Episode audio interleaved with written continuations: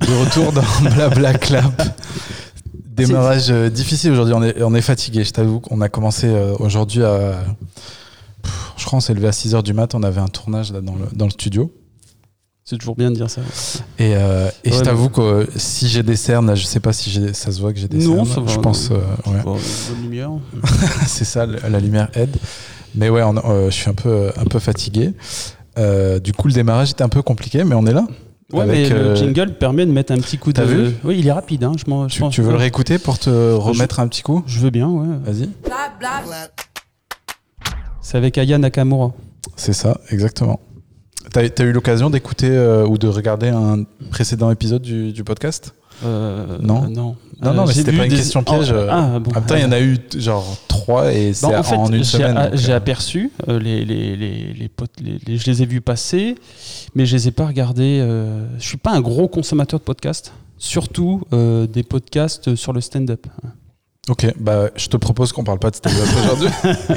Non, mais on peut en parler, il y a pas de problème. Mais euh, c'est vrai que je suis pas, euh, je suis pas, je suis pas un amateur de podcasts. Et, euh, Mais tu sais que justement, je me pose la question de est-ce qu'il vaut mieux parler de vie tout court et avec des gars qui font de l'humour et ou de la scène de manière générale ou est-ce que c'est plus intéressant de faire un truc euh, très geek sur le stand-up, etc., bah, qui va toucher peut-être une audience plus restreinte? Je sais pas. En fait, moi, euh, c'est une, une très bonne question. Et jamais les gens qui disent ça, c'est pour se donner un petit temps de, de réflexion. C'est ça. Écoutez, j'ai deux réponses à vous donner.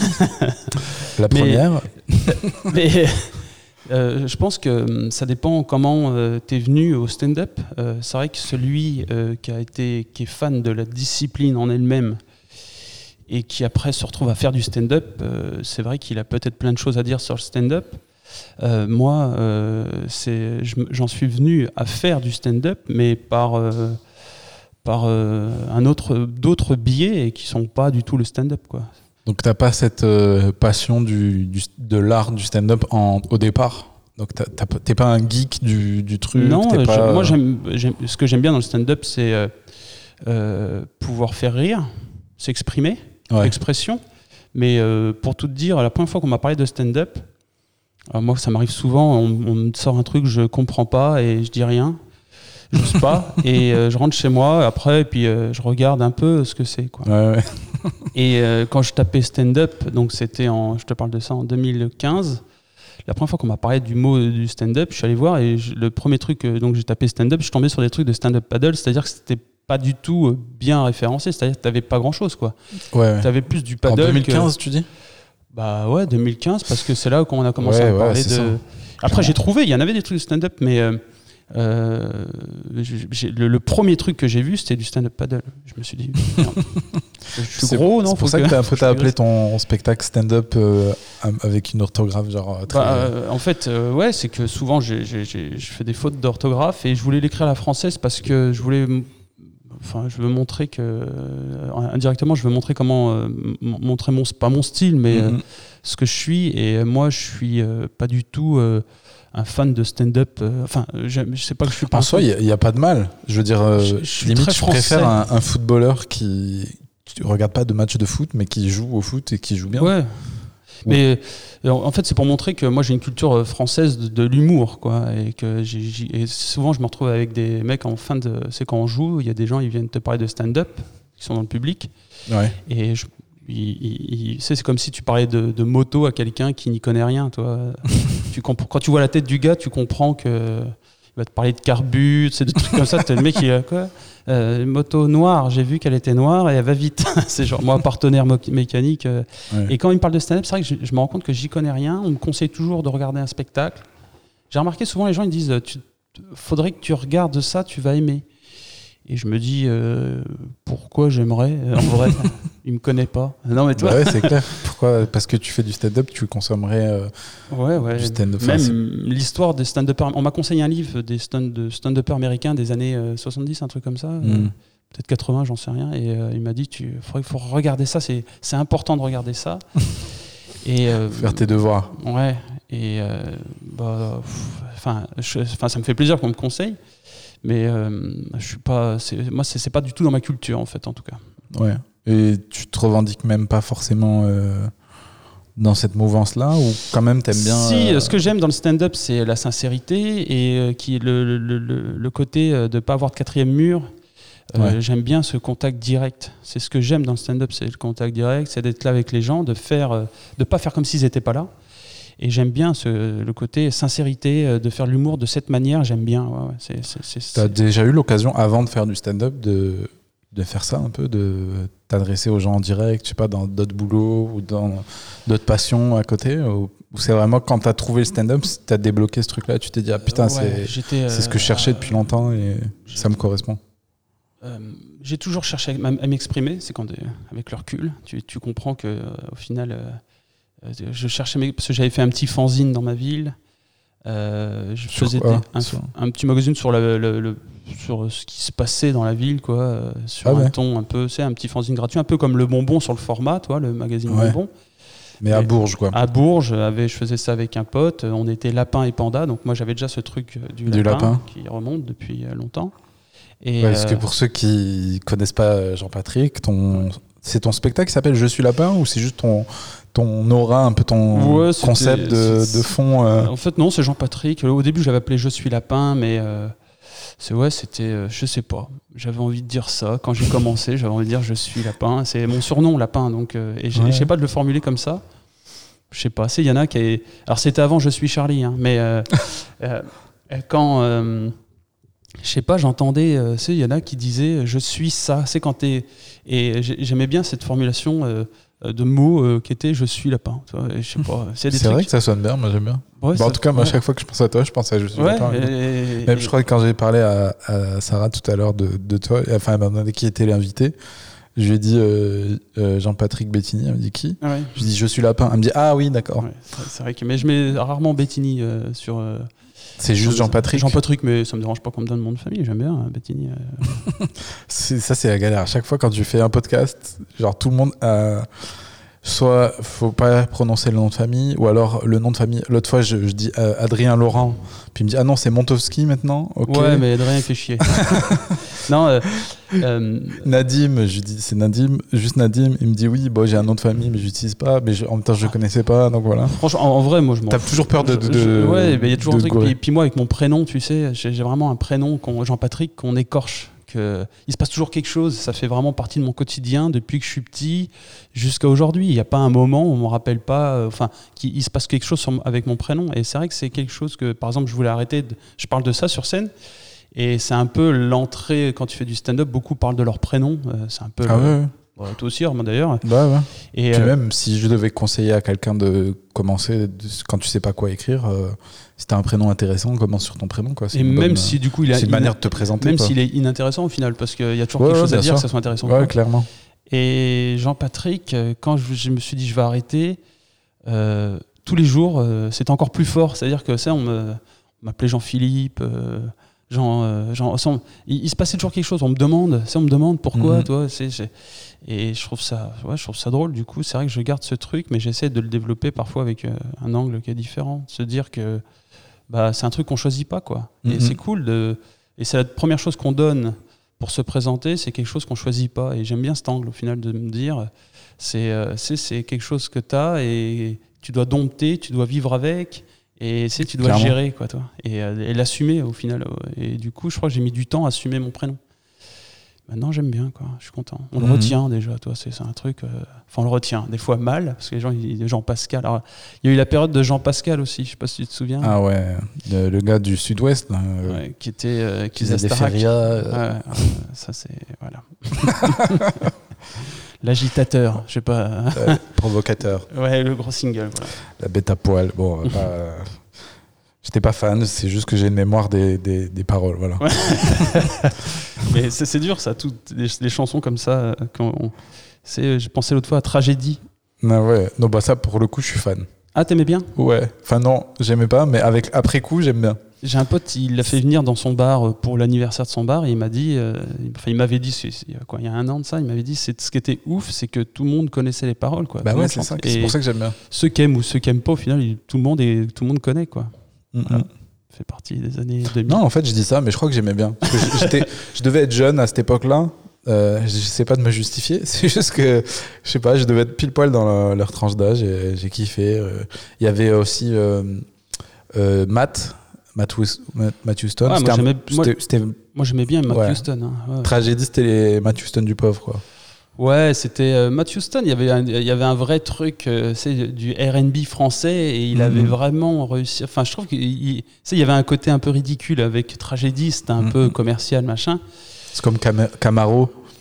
Camaro, c'était pareil, Ouais. c'était un peu comme tragédie. Mais quoi. toi, l'autre fois, j'ai vu un truc sur Camaro. Il explique sa démarche. et, euh, il a connu la guerre. C'est au Liban et au final, tu te dis merde. C'est vrai que je me suis foutu de la gueule de cette chanson. Et puis au final, bah, lui, ça lui a permis de, de sortir de tout ça, quoi. Ouais, c'est Une clair. grosse dédicace à Camaro. Je parle de Camaro en plus euh, dans mes, dans mon. Je fais une blague sur Camaro. Quoi. Ah ouais?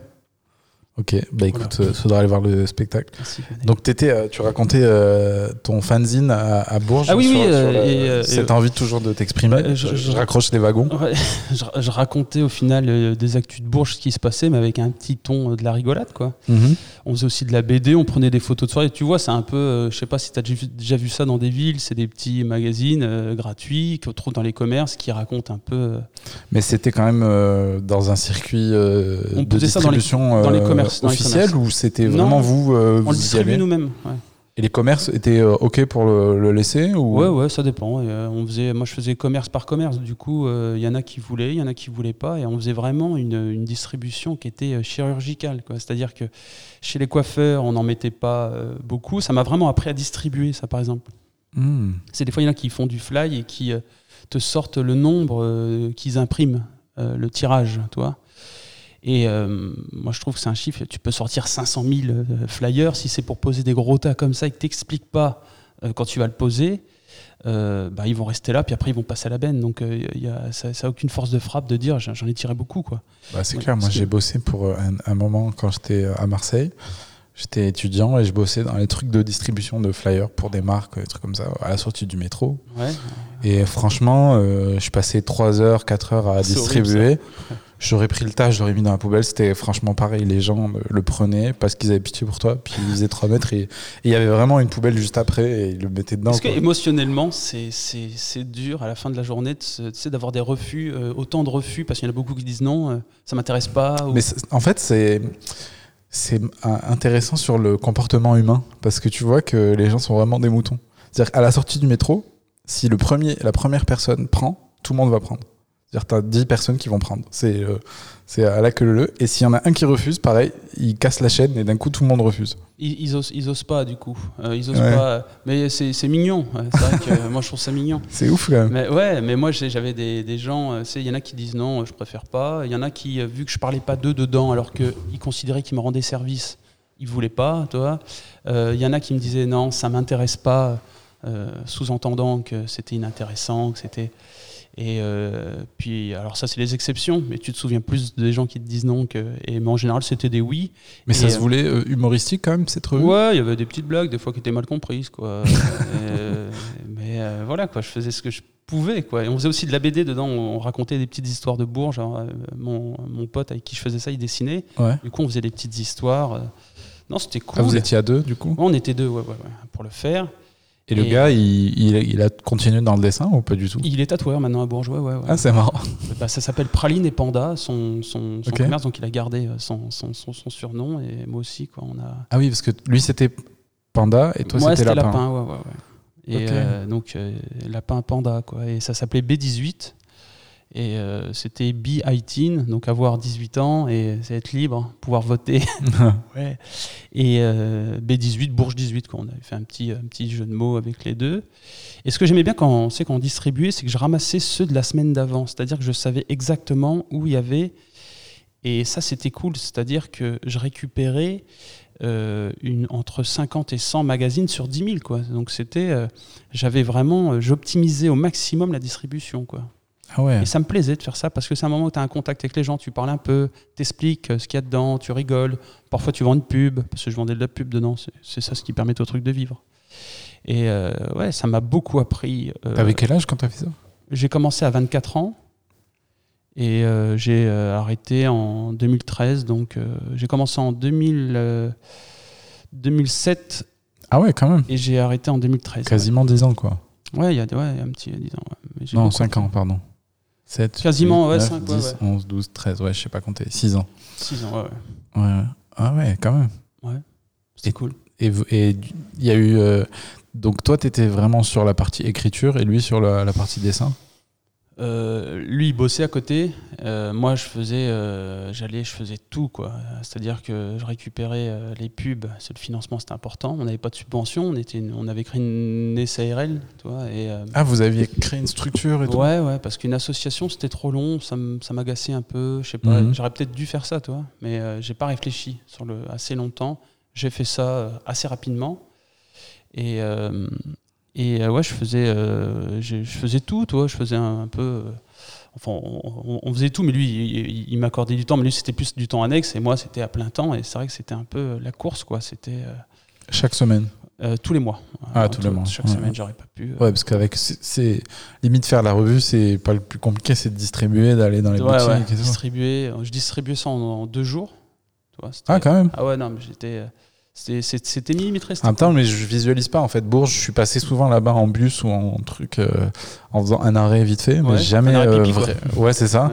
Mais j'ai jamais. Tu sais, en Flixbus, des trucs Ah comme ouais, ça. bah, je l'ai oui, je l'ai fait ça. Ouais. C'est bien, t'as l'internet et euh, Ouais, ouais. t'as de la place. hein. C'est ça. Bah, je partais de Clermont parce que moi je suis du Puy-en-Velay, comme je t'avais dit, et euh, donc je faisais Clermont, Bourges et tout. Et euh, non, ma question c'était, je visualise pas Bourges, la, la, taille à peu près de, du truc, quoi. Genre de Alors, faire tous les commerces, ça te prenait euh, à pied. euh, tu faisais ça à pied En voiture, on se posait, on posait à des points stratégiques. Et avant, on passait, on mettait, on passait, on laissait des cartons dans certains commerces, toi, pour pouvoir se ravitailler. Et j'avais, on faisait ça à pied, bien sûr. Le centre-ville. Et après, on allait aussi sur les trucs. Mais du coup, ouais, le tour du centre-ville à pied, c'est quoi de, à Ah Bourges bah, C'est c'était. euh, une demi-heure, une heure euh Tu peux faire. Ah, le centre-ville, le cœur de centre-ville, ouais, tu le fais en une heure, une heure et demie, deux heures en marchant. Ouais, ouais. Mais euh, Ouais, c'est quand même, Ouais. c'est quand même grand. bah, C'est c'est une ville de 66 000 habitants, hein, quand même. hein. Avec Parce la couronne, la petite couronne, on, est, on peut. Avec les petits patelins autour qui collent un peu, on, je on doit monter à 100 000. hein. Ah ouais, le Puy-en-Velay, c'est 20 000, quoi. Même avec les patelins autour. Quoi. Ah ouais, ok, d'accord. Tu fais le tour, euh, une grosse ville, quoi. Tu fais le tour du, du, du centre euh, En ouais, courant, en, en courant, tu fais 20 skate. minutes. hein. 20 minutes, Non, non, fini, nous, on a, un petit, on a un petit cœur de centre-ville qui est assez cool.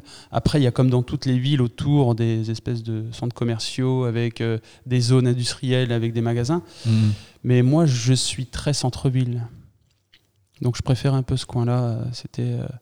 Euh, c'est plus sympa, quoi, les petits commerces et tout. Mhm. euh, voilà.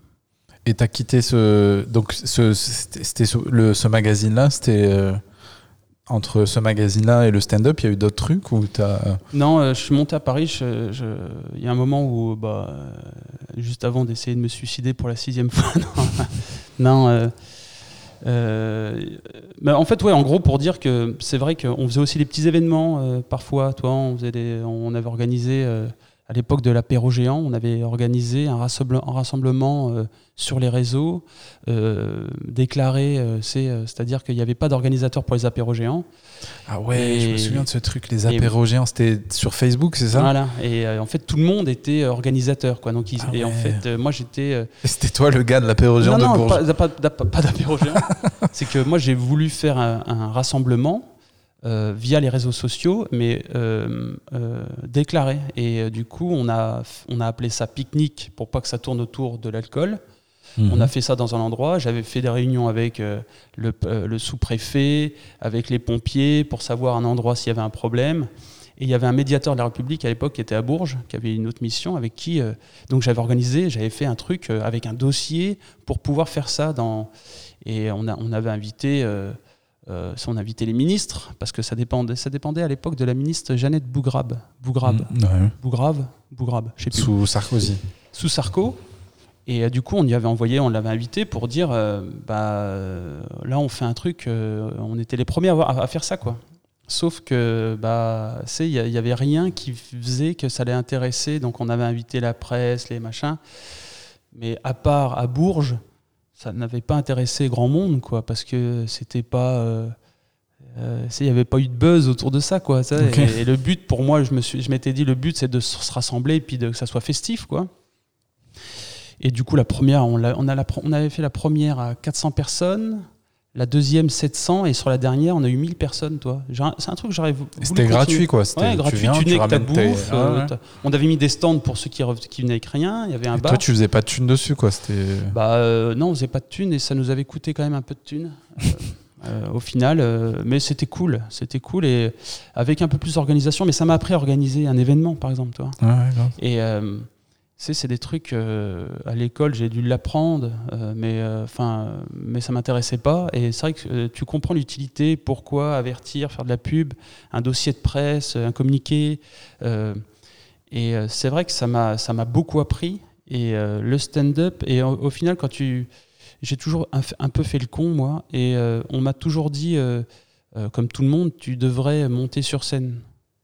Et, mais c'est une phrase que j'entendais mais que j'écoutais pas. Et il y a un moment où.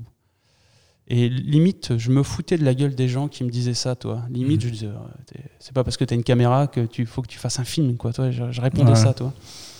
Et euh, y a Ce qui est vrai en soi, je veux dire. Euh, ça veut rien dire. Toutes les personnes qui sont euh, drôles dans la vie, je veux dire, c'est pas le seul critère qui fait que tu dois monter sur scène, quoi. C'est ouais, ouais, ouais. c'est tellement pas ça de monter sur scène, c'est surtout de c'est tout l'aspect négatif qu'il y a derrière, il faut le, faut le subir, il faut être capable de. Ça, c'est Il faut être un peu, euh, pas taré, mais il faut être un peu euh, sado des fois, de se dire vas-y, je vais monter sur scène, il y a des gens qui vont me juger, ça va mal se passer souvent, au début en tout cas. Je vais devoir me vendre et tout. Enfin, pour l'ego, c'est difficile quoi, pour plein de gens. Euh. Ah, puis, puis quand tu commences ça, tu, tu tombes vite dans devoir rendre des comptes un peu. tu sais euh, une question qui est dure, c'est euh, alors, c'en est où le stand-up ah Et c'est quand tu reçois un message où tu as fait une scène la veille, tu as chié et, que c'était bidon, tu as l'impression d'être une grosse merde et qu'il n'y a rien qui débouche sur rien parce que c'était là à faire plein de trucs, à, à gesticuler, mais concrètement. Il se passe rien, quoi. Et, tu. Alors, euh, ça avance le stand-up? T'es là, ouais. au début, je ne savais pas quoi répondre parce que je me dis, bah non. Et je me suis dit, j'ai envie de faire une réponse, euh, une vraie réponse. Ouais, je, parce que c'est, as vite fait de dire, ouais, là, j'ai un projet, j'ai un truc, là, euh, mais bon, j'attends une réponse par texto. Euh. ça fait un petit moment que j'attends la réponse. Et, et du coup. Bah, bah, sinon, la réponse classique, c'est je, bah. prépare mon spectacle, j'écris mon spectacle. moi, je dis, je fais ce que je peux, je suis prêt, j'avance, et voilà. Je, suis en train de. Je travaille mes trucs, et voilà. Je, peux rien dire de plus. Mm, mm. T'as senti, euh, tu sens les gens, tu sens, tu sens les choses bouger? Non. à part moi qui bouge d'une scène à une autre, euh, c'est tout. Euh, non, mais voilà quoi. mais tu sais, moi j'essaie toujours d'apprendre dans la situation. Quoi. Je essaie toujours de me dire, il y a quelque chose, y, a quelque chose à retenir. Quand je sais pas, je me dis, bon, bah maintenant, faut que je sache. J'essaie de pas perdre de temps à constater que j'y arrive pas. Et et, voilà. Et toi, c'est ce chemin. En fait, moi, j'ai eu ce chemin où j'étais, je faisais tout seul ma boîte. Après, j'étais régisseur aussi dans l'événementiel. J'ai fait ça. Toi, je faisais ça déjà en même temps. Et tu as fait ça parce que tu avais eu l'expérience où tu as monté ton propre événement et tu t'es dit, je peux peut-être aider d'autres gens sur leurs événements ou Non, euh, il y a quelqu'un qui m'a dit une fois, quand je faisais B18, j'avais une société, donc je voulais facturer. Donc je facturais aussi d'autres trucs. Toi, je faisais aussi de l'impression, un peu de com, un peu. Et une fois, il y a un mec qui m'a demandé de faire quelque chose et il m'a dit, euh, je, fais, je lui ai dit, c'est quoi ce que je fais là? Que je suis en train de faire? Il m'a dit, euh, régisseur. J'ai fait OK. Ok, donc là, hop, là c'est régisseur là. voilà, toi, c'est. Et après, c'était limite, euh, qu'est-ce que je fais? C'est quoi le truc que je fais? Régisseur. Ok. Bon, bah, je suis régisseur. c'est avec les gens devant et tout. C'était dans un spectacle de Non, c'était dans tout ce qui était événement. C'est quand il y a un événement, il y a toujours des gens qui sont là pour coordonner un ah peu les choses, le technique. Et au final, c'est quoi Encadrer un événement, encadrer du technique, encadrer de l'humain? Toi, c'est un boulot qui est. C'est pas un boulot qui est facile, mm, mm. mais c'est un boulot, un boulot qui est à la portée de tout le monde et que tout le monde peut faire s'il est un peu sérieux dans ce qu'il fait. Il y a pas, bien sûr, il y a une formation régisseur, par exemple régisseur son, régisseur. Non, non, ouais. Il y a, des, presque, il y a des basiques à apprendre, mais que au final, c'est euh, un métier qui euh, se transmet plutôt bien, que tu apprends aussi en fait, et que, tu comprends. Euh, c'est surtout avoir du bon sens en fait. C'est comme serveur, on pense que c'est à la portée de tout le monde, bien sûr c'est à la portée de tout le monde, mais euh, sourire, dire bonjour, enfin d'être bon pour faire ça, c'est pas à la portée de tout le monde. Et, et c'est vrai que moi je trouve ça insultant ceux qui disent ouais, si je trouve rien, je serai serveur. Et je me dis, euh, ouais, bah, peut-être que tu y arriveras Ouais, pas. tu vois, il y a Ouais. des serveurs, ils font trois jours, c'est une catastrophe. Ah ouais, Et- ouais. Puis il y en a qui sont pas faits pour ça. Ouais, c'est ça, on leur dit, t'es pas fait pour ça. Moi, j'ai bossé dans une boîte euh, d'événementiel aussi. J'étais pas régisseur, j'étais euh, euh, en régie. Ah ouais, je connais. J'étais technicien en régie, mais c'était pas vraiment, j'étais pas responsable d'événement. En fait, gérais juste une petite partie. C'était une, une application en fait qui permettait de, de, aux participants de l'événement de, d'envoyer des trucs sur scène, tu vois, sur, sur l'écran, genre des questions, répondre à des quiz et tout. Et moi, je gérais, je faisais en sorte que cette application soit bien connectée avec l'écran sur scène et tout. C'était des conférences d'entreprise, des trucs comme ça. Et donc, j'étais tout souvent en, en régie. Enfin, j'étais en régie à chaque fois. en régie, ça. Et après, j'ai dû recruter justement des, des mecs qui faisaient mon job. euh, parce que moi, j'étais en CDI dans la boîte et je devais recruter des freelances euh, parce qu'on avait trop d'événements, tu vois. Et, euh, et c'est vrai que ça m'a appris à recruter parce que tu as vraiment des gens. Moi, j'ai envie de. Je vois toujours le bon dans l'humain, mais je me vois la face un peu sur le mauvais. Et j'ai toujours envie de faire confiance, tu vois. Je Ouais, me dis, ouais.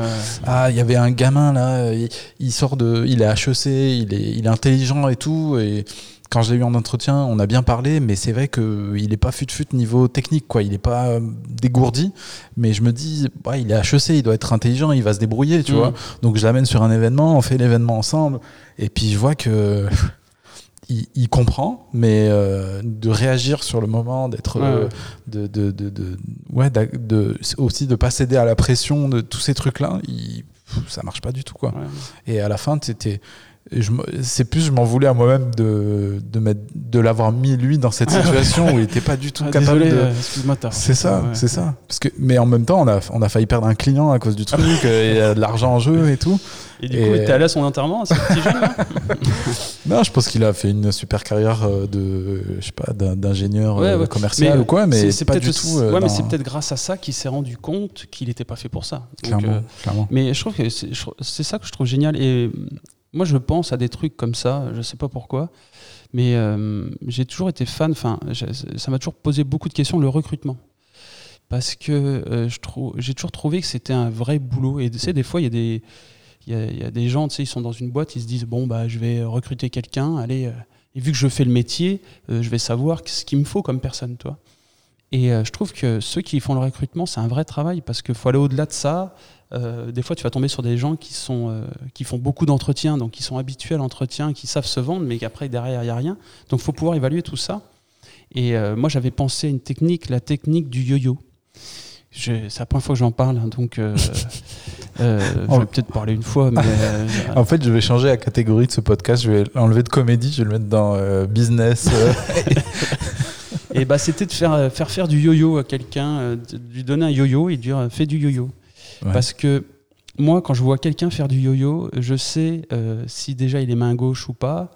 Euh, S'il en a déjà fait, je vais voir s'il se la pète. Euh, tout de suite, je vais voir ça. Et s'il ne sait pas en faire, je vais voir euh, si- s'il ne comprend pas qu'au moment où il arrive en bas, il faut qu'il remette un petit coup.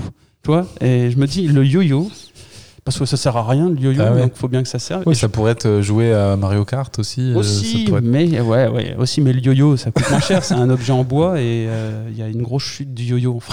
Non, mais ça sert à rien le yo-yo à part. Enfin, Ouais, bah oui. et du coup, voilà. Je sais pas ce que t'en dis, non? Non, non, c'est une bonne technique. Moi, sur le recrutement, bah là, du coup, on a, on a lancé notre boîte Studio Majorel, on fait des podcasts, etc. On cherche des clients. euh, et du coup, on va bientôt commencer à recruter. On s'est posé la question. Et, euh, et, j'ai regardé aussi plein de trucs pour nous renseigner là-dessus. Et en fait, ce que j'ai cru comprendre, en tout cas, après on verra dans les faits, c'est qu'en gros, il faut surtout se fier à ton intuition. Il faut vraiment pas se fier à, à des trucs euh, qualitatifs de il a fait telle école, il a fait ci, Ouais, il a fait ça. ouais. Bah, surtout moi, euh, je m'intéresse pas du tout à ça, moi. parce que- Ouais, bah, après tout dépend du job, bien sûr, mais mais il faut vraiment te fier à ton feeling avec la personne parce que tu vas passer du temps avec elle. euh, La- la sur première impression, terme, elle est- etc. elle Ouais, est- c'est ça. Des fois, il y a des gens, tu les vois, tu ah, je sens pas. Puis les gens ça. autour, ils sont là, mais si, il est bien, il est sympa et tout. Moi, je suis comme ça, tu vois. Moi, je vais toujours dire, je vais avoir peut-être une bonne ou mauvaise impression au départ, mais je vais me dire, ouais, mais il est sympa, il... peut-être qu'il a pas fait exprès, euh, peut-être qu'il était mal à l'aise. Tu sais, je vais toujours trouver des Mm. excuses aux gens parce que, je sais pas, foncièrement, j'ai envie que les gens soient tous bons et que Oh, putain, le monde beau, soit ça. génial. Je savais pas ça. Et, euh, On et va ouais, parler de copie comique, du coup. ouais, c'est ça. Non, je vais toujours penser que les gens euh, partent d'un truc positif ou alors que même si euh, même la pire personne au monde, je vais me dire euh, ouais mais il a dû subir des trucs euh, qui font que il en est arrivé là, tu vois. Je suis ce genre de personne. C'est horrible, c'est qu'on te dise ça, c'est non mais il a dû subir des trucs. T'as subi quelque chose? Non, non t'as rien subi, t'es sûr? On a l'impression que t'as subi quelque chose. Hein. Mais tu le sais pas, tu le sais pas. En- au fond de toi, c'est tu l'as refoulé. voilà.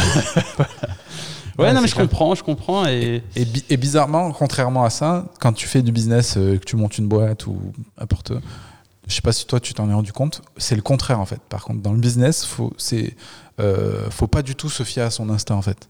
Parce que j'ai l'impression qu'on est souvent, euh, on a souvent des, des a priori sur, euh, je sais pas, tel client il va penser ça ou tel euh, le marché c'est comme ça. ah ouais, bah, les- bah, moi je- les- je me fiais qu'à mon instinct. et ben tu vois, euh, des fois, vaut mieux juste faire et, et ce, même si c'est com- complètement Ah oui.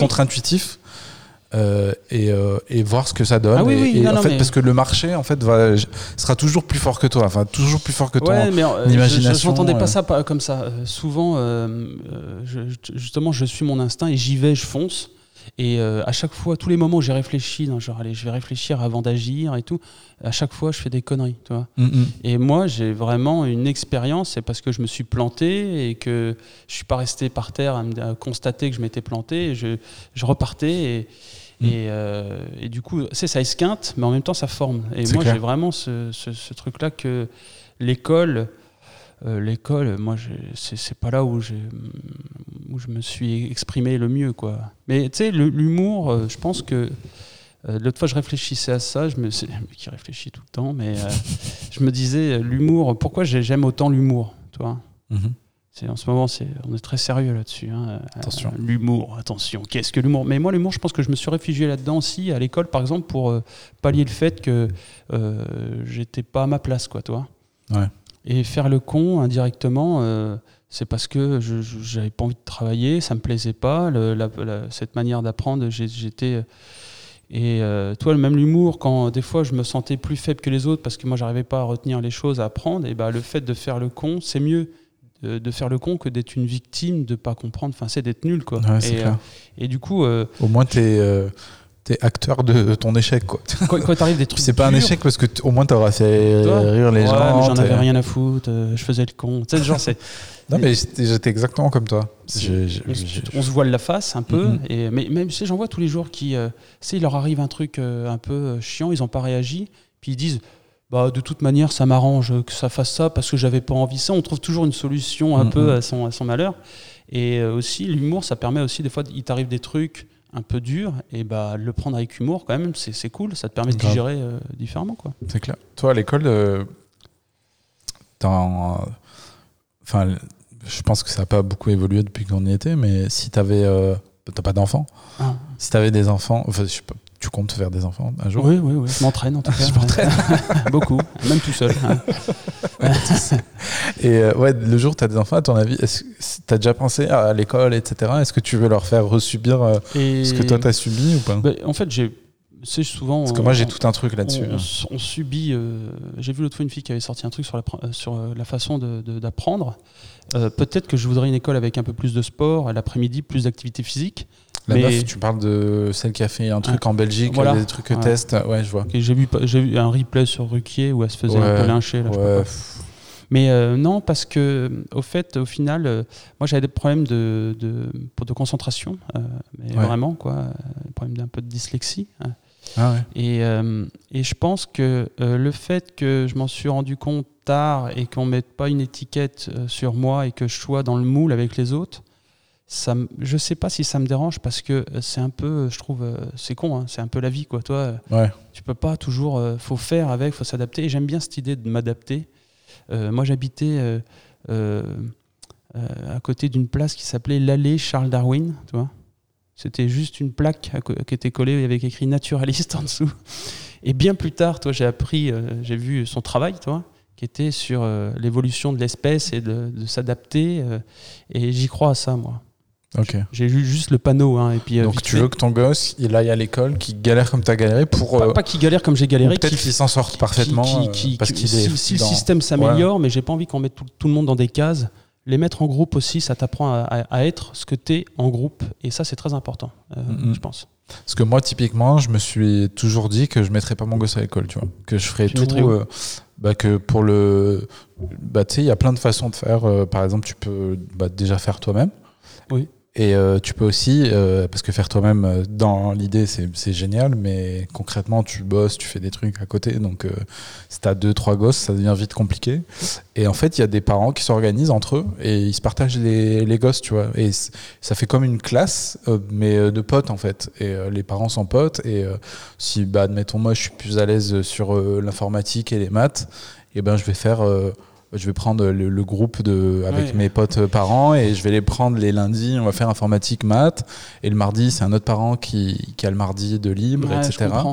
Et comme ça, il est quand même dans un cercle où il doit sociabiliser. euh, il n'est pas tout seul à la maison euh, avec un tuteur et il devient complètement euh, bizarre socialement. Mais en même temps, il n'est pas dans, une, dans un truc hyper euh, euh, formaté comme l'école parce que bah, c'est un parent. Donc, euh, euh, tu vois, moi, typiquement, si je dois enseigner des maths à, à des petits gamins, je vais, je vais essayer de. Il y a une partie théorique, mais je vais essayer de tout faire pour rendre le truc ludique, de, tu vois, de, de, parce que c'est mon propre gosse à qui j'enseigne et, et des gosses dont j'ai la responsabilité. Donc je vais tout faire euh, euh, pour faire en sorte qu'ils apprennent vraiment, qu'ils s'amusent, qu'ils. Avec les petits pois. Allez, on y va. Ouais, c'est ça, enfin, essayer de trouver- pois, Ouais, mais est-ce que. de, de euh, les faire rire, tu vois. Je ouais, sais pas, je ferai tout ah. pour essayer de d'améliorer le, le truc, de m'adapter à chaque gosse. Tu vois, s'il y en a un qui galère, ben les autres vont l'aider. Enfin, d'essayer de, ouais, ouais. de vraiment me- m'impliquer à fond là-dedans, euh, avec ma femme, avec les autres parents. Puis, enfin, après, c'est l'image que je m'en fais. Ça se trouve dans. Ça va finir en Ce truc-là. Non, mais- Mais- Mais ça se trouve, ça n'a pas du tout marché. Ouais. Mais, euh, mais Mais- c'est vrai que je me vois pas mettre mon gosse euh, à l'école. euh, Toi, tu veux recréer une école, en fait. Ouais, c'est ça. rêve, une école à la maison. Non, c'est pas mon rêve. Je le ferai par nécessité parce que je sais pas. Je trouve ça tellement important que. Après, par contre, ça me dérangerait pas que mon gosse aille au lycée, tu vois. Ouais. Mais c'est vraiment pour le, les. Peut-être même au collège, ça me dérange pas. Mais c'est vraiment le début.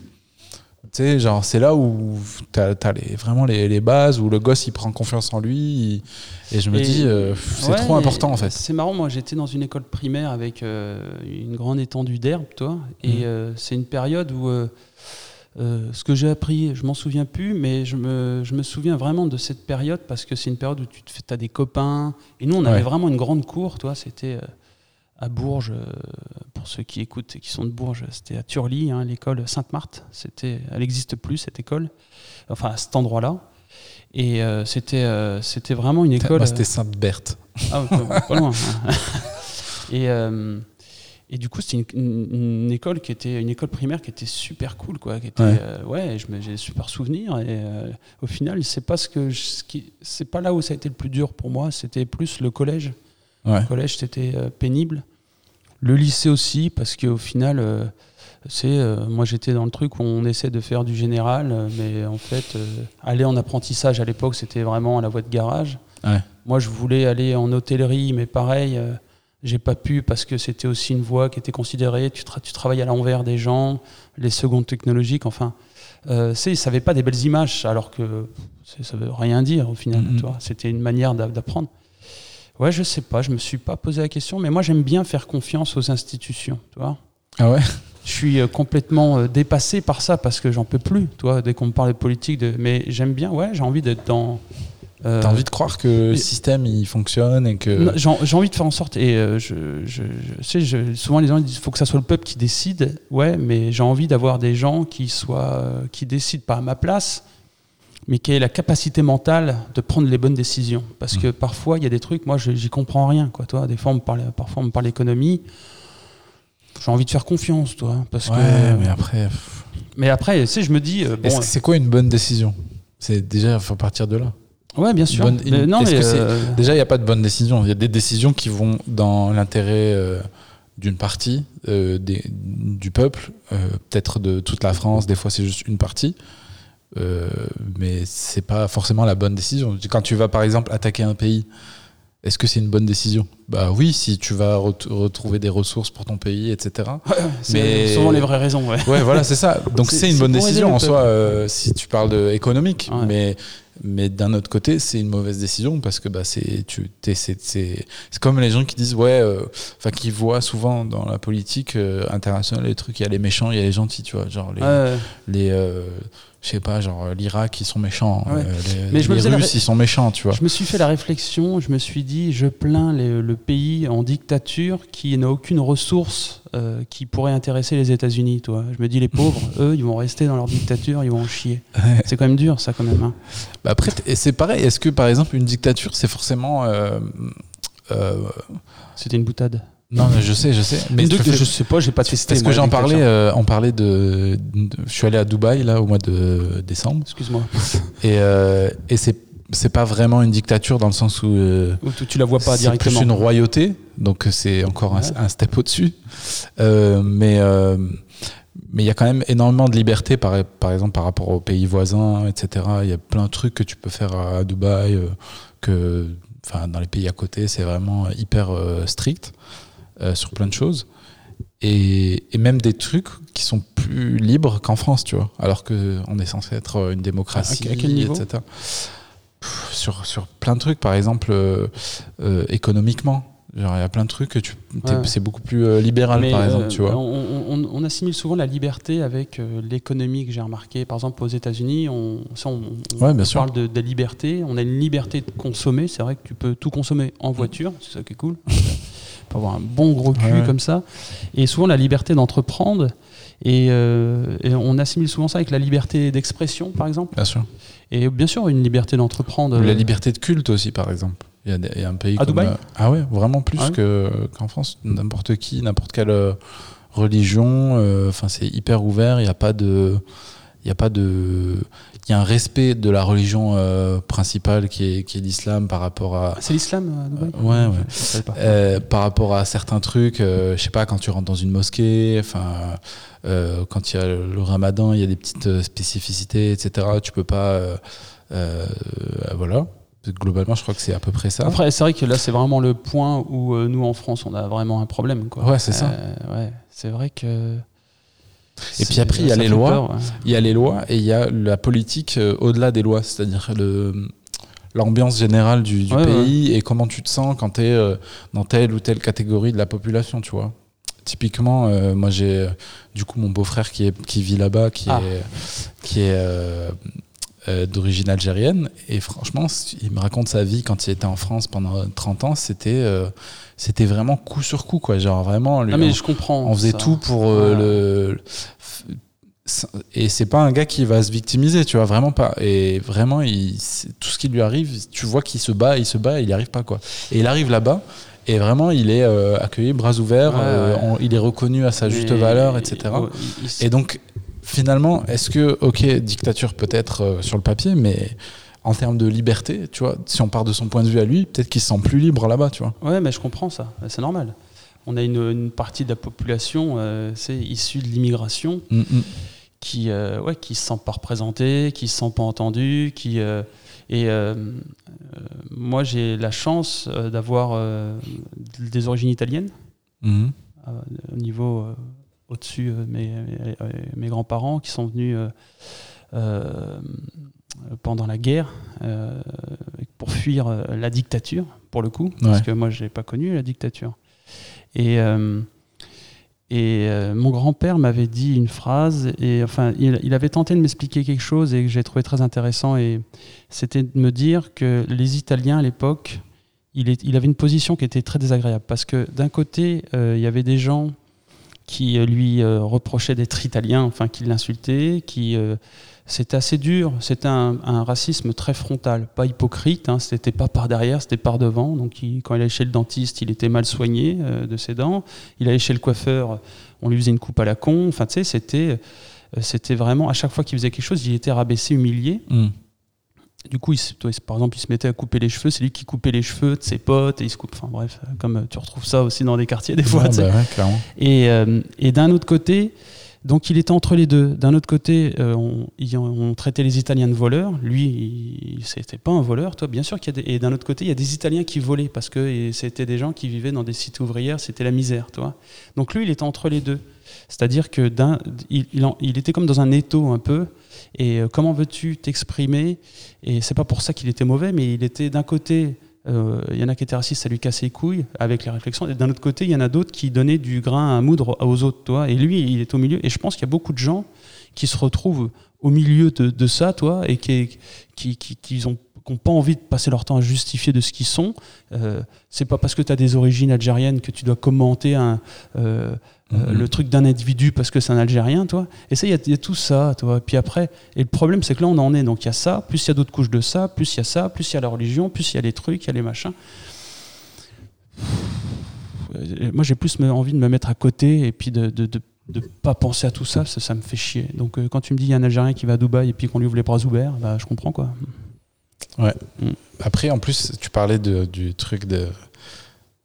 Il y avait aussi des. Enfin, des- les Algériens étaient- les, hum, Italiens euh, étaient traités de voleurs, puis tu avais des, des Italiens qui volaient. Ah ouais, ouais. Mais en même temps, tu as aussi ce truc, et je m'en suis souvent rendu compte, de, enfin, plus par rapport aux autres communautés, moi je m'en suis rendu compte, mais au final, je- du coup, ça se vérifie pour euh, ma communauté aussi, c'est que tu as un biais de, à partir du moment, enfin, il y a deux trucs, il y a un biais de, à partir du moment où il y a un label sur quelqu'un, enfin, sur une communauté, euh, dès que tu vas voir un gars de cette communauté faire ce, ce qui, bah, si le label c'est euh, les Italiens sont des voleurs, dès que tu vas voir un Italien voler, tu vas dire, bah voilà. Les Italiens, ils ils volent à chaque fois. Regarde-le. C'est ça. Et quand tu vas voir un gars qui est pas italien voler, tu vas pas faire le lien et du coup dans ton cerveau ça va pas se comment dire s'empiler tu vois dans la pile des voleurs tu vois. Tu vas voir juste un gars euh, Limite, tu vas, français. tu vas pas le voir. C'est ça. Ou, non, ou tu vas le voir, tu Ouais. vas juste dire c'est un voleur quoi. ouais, Tu- ouais. ton cerveau peut pas l'accumuler dans un truc un de voleur euh, neutre, tout, tout venant. C'est- ça. Et euh, parce que ça correspond pas au cliché. Mm. Même si c'est un je sais pas un polonais ouais. parce que les polonais dans ta tête c'est pas des voleurs, quand t'en vois un qui vole, tu vas pas te dire il vole parce qu'il est polonais, tu vas dire il vole quoi. Mais les, les Polonais, c'est la même génération que les Italiens. Dans les cités ouvrières à l'époque, il y avait Ouais ouais. Polonais, Italiens. Ouais, puis après, il y a eu les euh, Espagnols aussi. Et espagnol, euh, c'est arrivé après, plus tard, espagnol. Euh. Et il y avait déjà des Algériens, mon père il me disait à l'époque, euh, un ouais. petit peu. Ils étaient déjà avec le drapeau, pour te dire, mais pas beaucoup. Et puis le deuxième truc, au-delà du biais, c'est aussi le comportement euh, quand, euh, quand tu fais partie de la communauté. Le fait de mettre un label à ta communauté, enfin qu'il y a un, un cliché raciste sur ta communauté ou un cliché tout court, euh, ça te, bizarrement, ça te pousse à le faire. Je sais pas comment se Ouais, faire. ouais, ouais, ouais. Bah, c'est, c'est comme, euh, tu sais, il y a une merde de chien, euh, ton père il te dit, euh, faut pas marcher dedans, et toi, il n'y a plus que ça. Ouais, et tu ça. marches dedans comme un gros fion. Et euh, je pense que. Tu, tu deviens en fait l'image qu'on te renvoie des fois. Euh, ouais, bah, en même temps, euh, ouais, en, même temps, euh, c'est. Je pense que c'est bien de vivre les. euh, tu sais, euh, on apprend toujours et je pense qu'il faut, euh, faut essayer de comprendre, aller au-delà des, des trucs, même si parfois c'est compliqué de, c'est de, de garder l'optimisme. C'est nécessaire pour ça, toi. Mm, mm. Après, moi, je me sens d'aucune communauté, toi. Quand tu me vois, tu te dis pas c'est un Italien. Même si tu te le disais, on s'en fout, toi, parce que ça fait l'Europe maintenant. Donc, mais Ouais, c'est ça. Il y a eu là, cette chance pour tous les gens qui sont Ah, venus de l'Europe.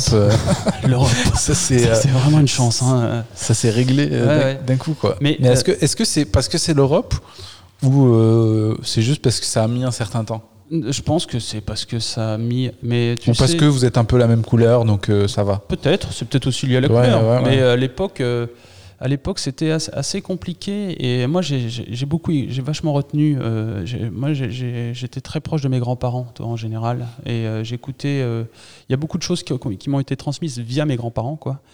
Et euh, j'ai- j'aime bien les grands-parents, toi. Ah, moi, aussi, les vieux, de manière générale. En- non mais les- ouais, bah, pareil.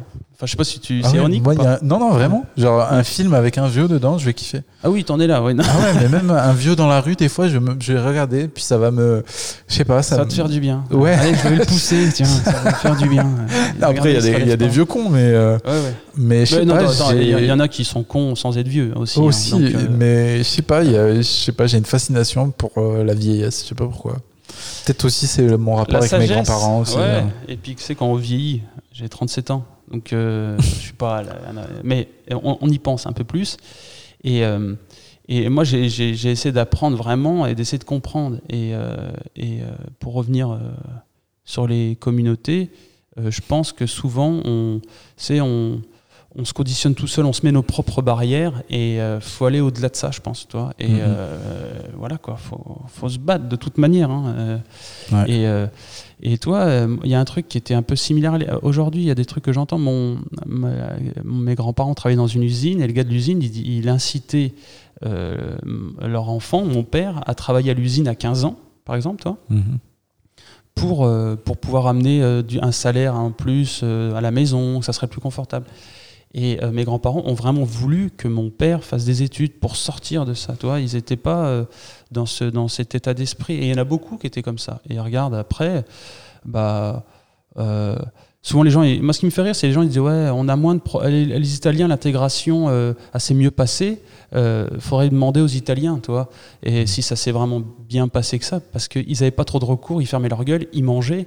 Et donc, je trouve ça un peu facile de, dire, ouais, avec euh, euh, les Arabes, on a des problèmes, alors que les Italiens, l'intégration s'est mieux faite. Faudrait demander aux Italiens d'époque si ça, sont morts, hein. mais il y en a beaucoup qui sont morts. Et puis, moi, j'aime bien cette. Tu sais, c'était les, les communautés italiennes qu'il y a eu je vais parler des italiennes parce que c'est, ça, me touche. Mais euh, elle a eu une vie italienne, mais en France, toi. Et j'aime bien dire, les appeler les macaroni ou les, ou les, ou les rital. Il y a un livre de Cavana qui est génial là-dessus et, euh, et qui raconte cette histoire. Et euh, parce qu'il n'y a pas une mise à jour avec l'Italie, c'est-à-dire qu'ils ont une vie italienne, mais qu'en Italie, il n'y avait pas. Toi, c'est Ouais, bah, comme les Italiens new-yorkais. Exactement, toi. Même moi, j'étais à Montréal, il y a pareil, il y a une communauté, une grosse communauté italienne. Et ça, c'est génial parce que ça, ça, devient autre chose après et ça construit. Et après, j'ai envie de dire, ça, c'est très français. Quoi. Donc, euh, je suis encore plus français. Je me sens vraiment euh, plus français grâce à ça. Quoi, toi. Bah, mais même chez, les, chez les Arabes, tu as, la même, as le même truc. Moi, quand je vais. Euh... On peut pas faire, c'est un, un, une, dire les Arabes, c'est ça en France parce que. Bah, non, mais franchement, quand tu vas n'importe où dans le monde, quand tu es, arabe, euh, tu, veux dire, tu, tu, tu, te sens français avant tout quoi. Tu n'as pas du tout ce truc de et on te le rappelle en plus. On te voit par exemple j'étais à Montréal tu vois. Ben, je trouvais que les Algériens et les Marocains qui venaient du Maroc directement d'Algérie ils étaient limite mieux acceptés que les Français et moi, typiquement, j'étais moins bien accepté parce que eux, ils ont un problème avec les Français euh, au Québec. Euh, je, je sais, je remonterai pas exactement la raison euh, exactement, mais en tout cas, il y a, y a un, un, rejet des, des Français, peut-être par concurrence, par. C'est un, rejet qui est récent ou c'est un rejet ou un rejet? Non, parce que le rejet, je connais. Non, mais c'est un rejet qui est récent ou c'est quelque chose qui. Je sais pas si c'est récent. Mais en tout cas, moi, je l'ai vraiment ressenti. C'est plus de la raillerie et de la et de. J'ai pas trop envie de me mélanger que vraiment du racisme frontal, comme tu dis, de euh, d'insultes ou quoi que ce soit. ça va être toujours sous couvert d'humour ou sous couvert de euh, juste d'ignorance, quoi. Mais c'est vrai que c'est difficile quand même. Moi, j'ai ressenti de, de s'intégrer euh, quand t'es français. Et bizarrement, et c'est ça qui est ouf, quand t'es euh, français d'origine euh, marocaine ou algérien, c'est pas plus facile quoi. Tu es toujours vu comme un français quoi. Il y a pas euh, parce que tu vraiment rien à voir avec un marocain ou un algérien qui vient qui vient là-bas. C'est même pas un truc raciste ou quoi qu'ils ont dans la tête. C'est vraiment dans les faits. Euh, tu vas pas du tout penser de la même manière. Tu vas tu vas pas du tout avoir les mêmes réactions avec les gens, etc. Et, et ça prouve bien que tu vois il y a il y a, comme tu dis, le, truc des Italiens français, c'est leur propre communauté, ils sont complètement différents d'Italie. Ben, Aujourd'hui, tu as le même truc avec euh, les Marocains, les Algériens, etc. non, mais ouais, ouais, je pense que c'est vrai que c'est plus facile. Euh. Mais tu sais, euh, quand tu vois un Rome qui vole dans le métro, la première réflexion que tu as dans la tête, c'est de dire Putain, ils font chier les Roms. Mais là, c'est vrai, par contre. non, mais, non, mais toi, c'est un réflexe, toi, c'est un réflexe. Et tu sais, euh, on, dit, on, dit, beaucoup en France, euh, les Français sont racistes. Euh, y a, et je pense que il y a beaucoup de réflexions qui sont dites avec des, des phrases racistes mais euh, derrière, je vois pas forcément des racistes dans le sens où je vois des gens qui sont humains. Et des fois, je vois du racisme euh, chez des gens qui ont l'impression de ne pas l'être et qui donnent des leçons à tout le monde. Ah oui, et ça, ça, m'agace, ça, toi. C'est un, un, point en ce moment que j'ai. C'est ce truc-là m'agace parce que c'est souvent dit les vieux, les vieux Français sont racistes. Euh, moi, j'ai un autre exemple avec mon grand-père, mon autre grand-père, qui était, euh, qui passait son temps euh, à nous parler de Le Pen, toi. Ouais. Et euh, euh, après, du coup, à sa mort, alors déjà quand Chirac s'était retrouvé devant Le Pen au deuxième tour, il dit ah Le Pen machin. Et puis avant de partir avec mon frère, il nous tape bon allez les gars, allez n'oubliez pas de voter dimanche, hein, votez Chirac. Et je fais quoi? Tu veux qu'on vote Chirac?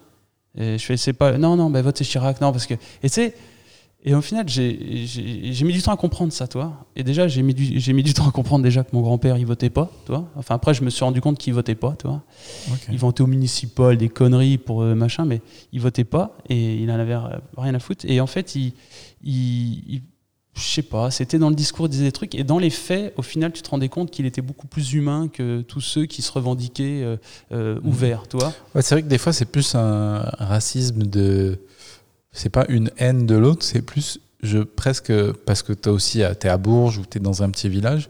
C'est limite un truc d'intégration en fait, parce que tu veux peut-être faire partie du, du Ouais, groupe et que c'est un peu la, la mouvance commune. T'as pas envie d'aller, euh, euh, enfin, de passer ta journée à faire la leçon à tes voisins, etc. Ouais. Bah, tu vas penser un peu Puis comme eux, puis c'est réglé. Mais quand tu es en face d'un arabe, tu vas pas, tu vas pas du tout avoir euh, de, de, de- enfin, tu vas peut-être avoir des a priori du coup parce que tu, tu t'en parles tout le temps, etc. Mais quand il va te dire, euh, il va te parler, tu vas lui parler normal, puis ça va très bien se passer. Tu... Peut-être que c'est ces gens-là qui aideront le plus euh, les gens qui sont dans le besoin. Donc, euh, Ouais, c'est clair. Moi, je vois Ouais, toujours. c'est- ouais. ça, c'est faux, faux. On sait jamais qui va intervenir. Par exemple, s'il y a un problème dans un groupe, on sait. On sait Mhm. jamais. C'est c'est pas celui qui va dire moi je suis le plus ouvert. C'est dans les faits, toi. Et euh, c'est genre euh, de dire que t'es pas raciste. Je, je trouve que ça sert à rien. C'est surtout de, de, de l'être. Faut, faut pas être. Enfin, je veux dire, je préfère quelqu'un qui n'est pas raciste et qui le dit pas que quelqu'un qui le dit puis au final tu sais pas ce qu'il y a derrière, quoi. Et Mhm. euh, bah, voilà, c'est parfois ça me me pose problème ces petits trucs là. Et donc pour, pour revenir à- au sujet de, de départ de, stand-up. De, de stand- stand-up, t'es, euh, cette, euh, donc entre ce magazine-là à Bourges et, et à Paris, tu as fait donc des tafs de régisseur, de, ouais, des- des de- petits dans les hein. bars, un peu de tout. hein. Mais t'avais jamais eu l'occasion euh, Non, j'ai jamais de eu l'occasion. de parler à des gens ou de t'exprimer. euh. Et ben en fait, euh, celui qui m'a dit tu, tu devrais faire du stand-up, il faisait la mise en scène d'un mec qui faisait de la scène, qui, qui- qui jouait à The Artist. Maintenant que ça s'appelle la boîte à rire. hein. Mhm. Et du coup, je l'avais accompagné pour ça. Il m'avait dit bah tiens, tu vas venir en, en public, euh, en mec neutre, pour donner ton avis. Et euh, vu que je passe mon temps à faire des blagues, il, il me dit tu devrais euh, faire du stand-up. D'ailleurs, euh, dédicace à lui, Ivan, il s'appelle. Il, il connaissait aussi Adrien. Il avait fait les cours Florent avec Adrien Montoschi, Monsieur Montoschi. Et du coup, il m'a dit tu devrais voir le stand-up. Donc je suis rentré chez moi, j'ai tapé stand-up et j'ai trouvé les cours d'Alex Nguyen Ok. il était bien référencé. Dans les premiers trucs de stand-up, stand-up humour, et bah, c'était lui. Et du coup, euh, et c'est marrant, c'est que c'est des fois tu traînes la patte pour des trucs et tu as besoin d'être accompagné, des trucs comme Bien ça. sûr. Et là, tout seul, euh, euh, il y avait un truc d'essai qui était de 10 euros ou un truc comme ça. euh, Et j'ai pu monter sur scène. Et je suis monté, euh, en fait. J'avais, donc c'est la première fois que je montais sur scène. Et euh, sur la, donc d'autres, de- devant d'autres humoristes qui commençaient aussi, toi. Donc euh, il y avait toujours 10, 10, 10 personnes à peu près, 10, 13, je sais plus. Et, euh, et du coup, je suis monté soit, euh, comme ça, toi. C'est là que j'ai rencontré Ghislain Antec, avec qui j'ai fait le 33 par exemple. Ah, vous êtes rencontrés euh, On s'est rencontrés euh, là-bas, quoi. Et on a fait. C'était mois. au Sonar C'était au sonar, ouais, ouais. ouais. Donc c'est vraiment. bah déjà, big up à Alex Ah, parce que je pense qu'il a lancé pas mal de monde en fait. hein. Avec Et le temps. il- Tu sais, parfois, c'est, on a juste besoin de monter sur scène et après, on a l'impression que c'est le plus dur. Oui, Et ce qui est le plus dur au final, c'est d'y rester. Et, ouais. Et, mais euh, c'est quand même très dur de, de passer de zéro scène à une scène. Quoi. C'est, bah ouais, ouais. c'est- C'est- l'étape, ce- elle est. ça- cette première étape, elle, est, elle est, elle est c'est importante. Mais une fois que tu passes ce stress, tu te dis, bon, allez, faut que je travaille maintenant. Toi. Enfin, je sais pas, il y a un truc. euh, Ah ouais. Tu sens que c'est là que ça démarre. Toi. Vous avez tout de suite démarré le 33 euh, au bout de quelques semaines ou... Bah, euh, écoute, on a commencé en mai 2016 et euh, on s'est rencontrés en janvier euh, 2016. Donc ouais, ça s'est fait assez rapidement. On a vite compris que on jouerait pas euh, trop sur les autres scènes et qu'il fallait au moins, euh, on voulait être sûr de pouvoir jouer toutes Ouais. les semaines. Puis l'histoire, c'est que tu bossais euh, dans le bar du 33. Non, j'habitais dans, j'ai habité en plus deux mois dans la rue euh, en sous-loc.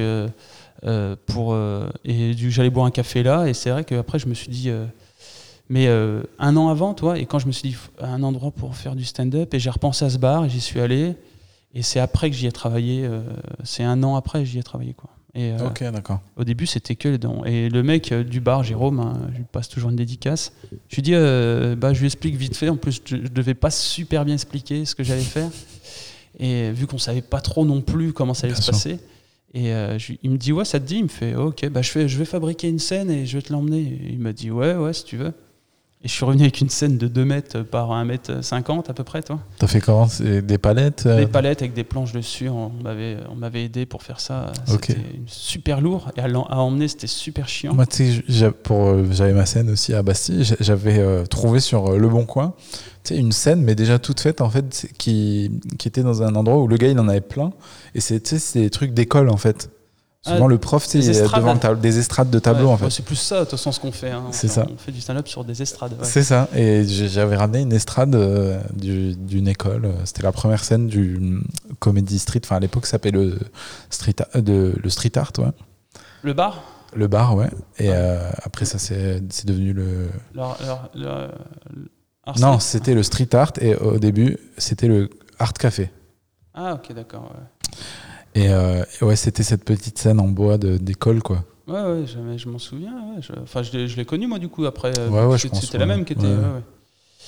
Et euh, du coup, ouais, on est, on est vite monté sur scène en se disant euh, on va inviter des gens qui ont un peu plus de. de- on sera noyé par, parmi ces gens. Puis voilà, Mhm. puis après, ça fait. C'était en 2016, quoi. Donc ça fait 4 ans quand même. hein. Mm, mm. Ça va faire 4 ans, on va fêter les 4 ans dans pas longtemps. là.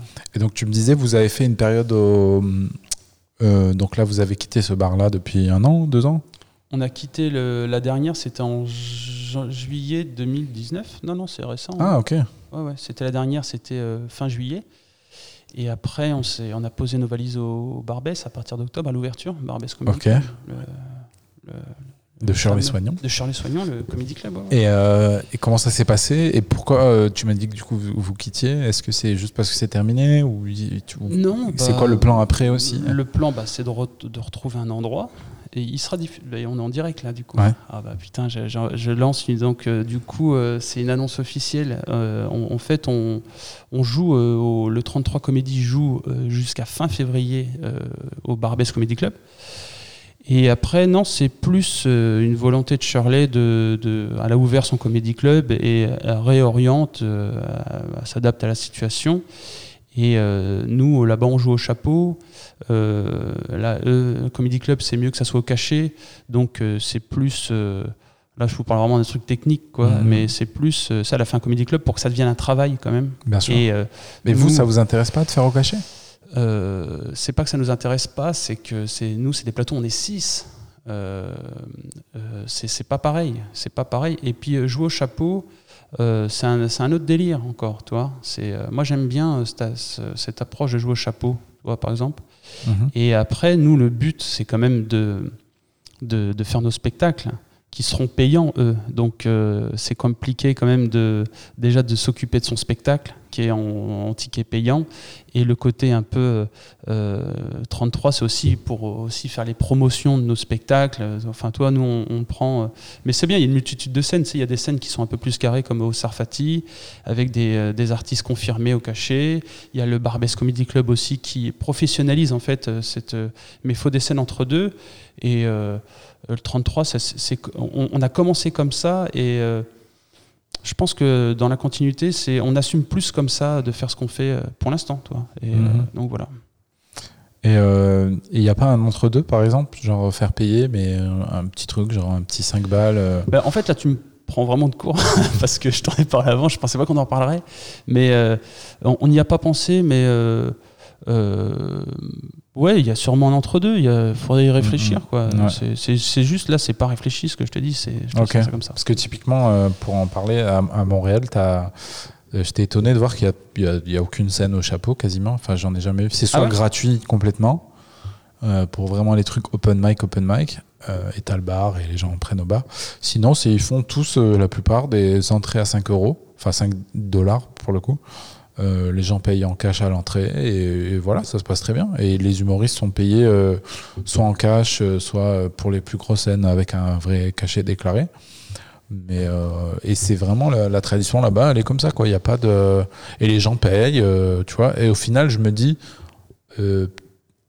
est-ce que les gens qui viennent voir ta scène et qui vont pas laisser, qui vont laisser moins de 5 euros dans le chapeau, est-ce que c'est vraiment un public intéressant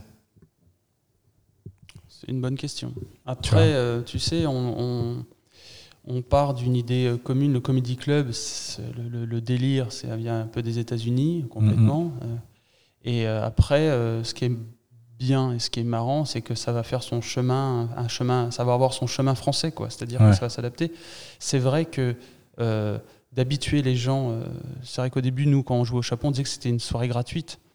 Mais euh, c'est quelque chose qu'on a vite arrêté de dire, quoi. C'est une sortie au chapeau, c'est-à-dire libre participation. C'est en aucun cas c'est gratuit, quoi. Ça c'est Ouais.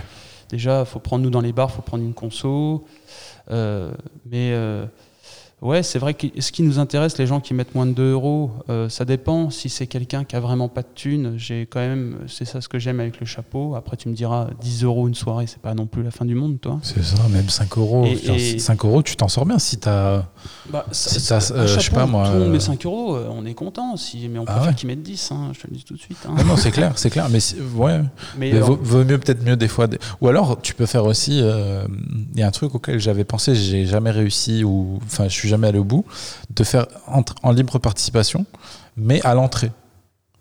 Et je sais pas, il y a un truc psychologique de c'est t'as plus l'impression de payer. Je sais pas comment tu genre tu en payant, et- en rentrant tu, tu donnes euh, Ouais, de l'argent et c'est un sujet, c'est un débat. euh, C'est-à-dire que le Comedy Club, tu te rends bien compte que c'est vraiment neuf en France. ah oui c'est clair. Et euh, c'est un truc où la réflexion, elle est de se dire est-ce qu'il. C'est vrai que plus tu incites les gens à venir en mode gratuit, moins ils ont envie de payer. Et puis, tu c'est genre quelqu'un, il va venir voir ton spectacle, il va rien donner. Tu vas le voir le lendemain à un autre spectacle, il va lâcher je sais pas combien. Tu te dis putain, mais je suis trop con en fait. C'est de ma faute. Je pense que c'est en train de se faire, c'est en train de s'établir. Habituer les gens à payer sur des soirées euh, euh, dans un comédie club, c'est bien, toi.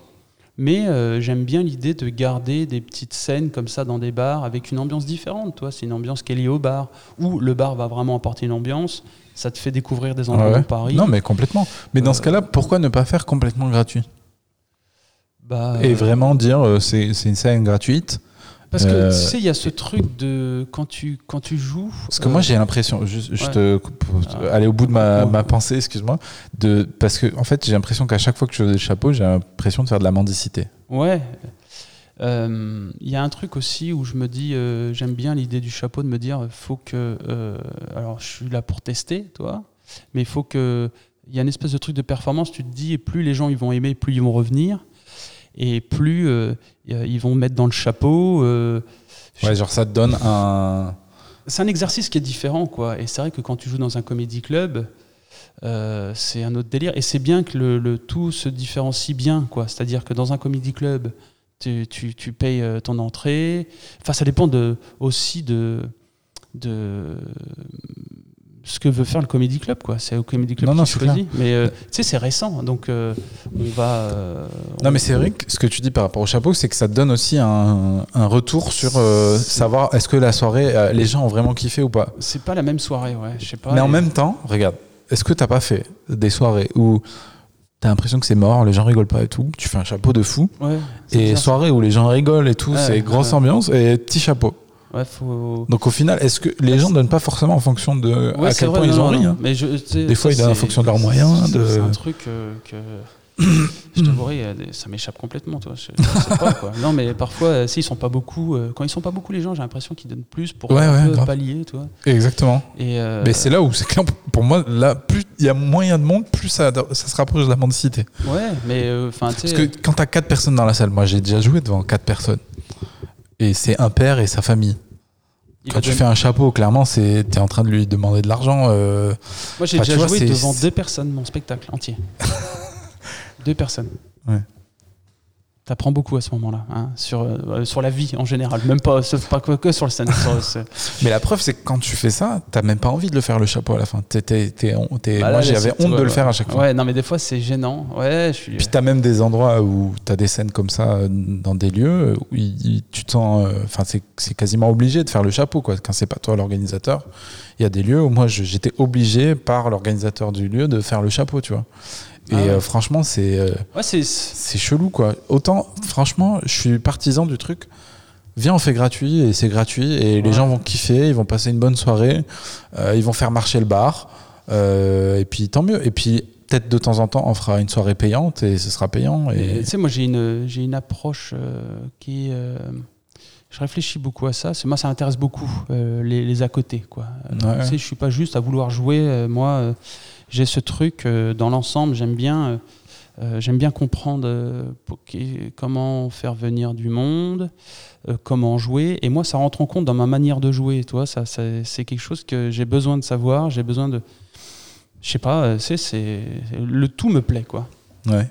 Et et le, je trouve que c'est faut surtout s'adapter à l'endroit où tu es, toi. Mhm. Bien sûr que moi j'ai envie de mon but c'est d'avoir des cachets d'en vivre, toi, officiellement. Bien sûr. Bien sûr, toi c'est le, but c'est de jouer tu sais Shirley elle a fait ça pour ça aussi que c'est un peu pour puis Farid aussi pour faire sortir aussi les, mecs de la précarité parce qu'on est plus dans ce monde là toi que mhm.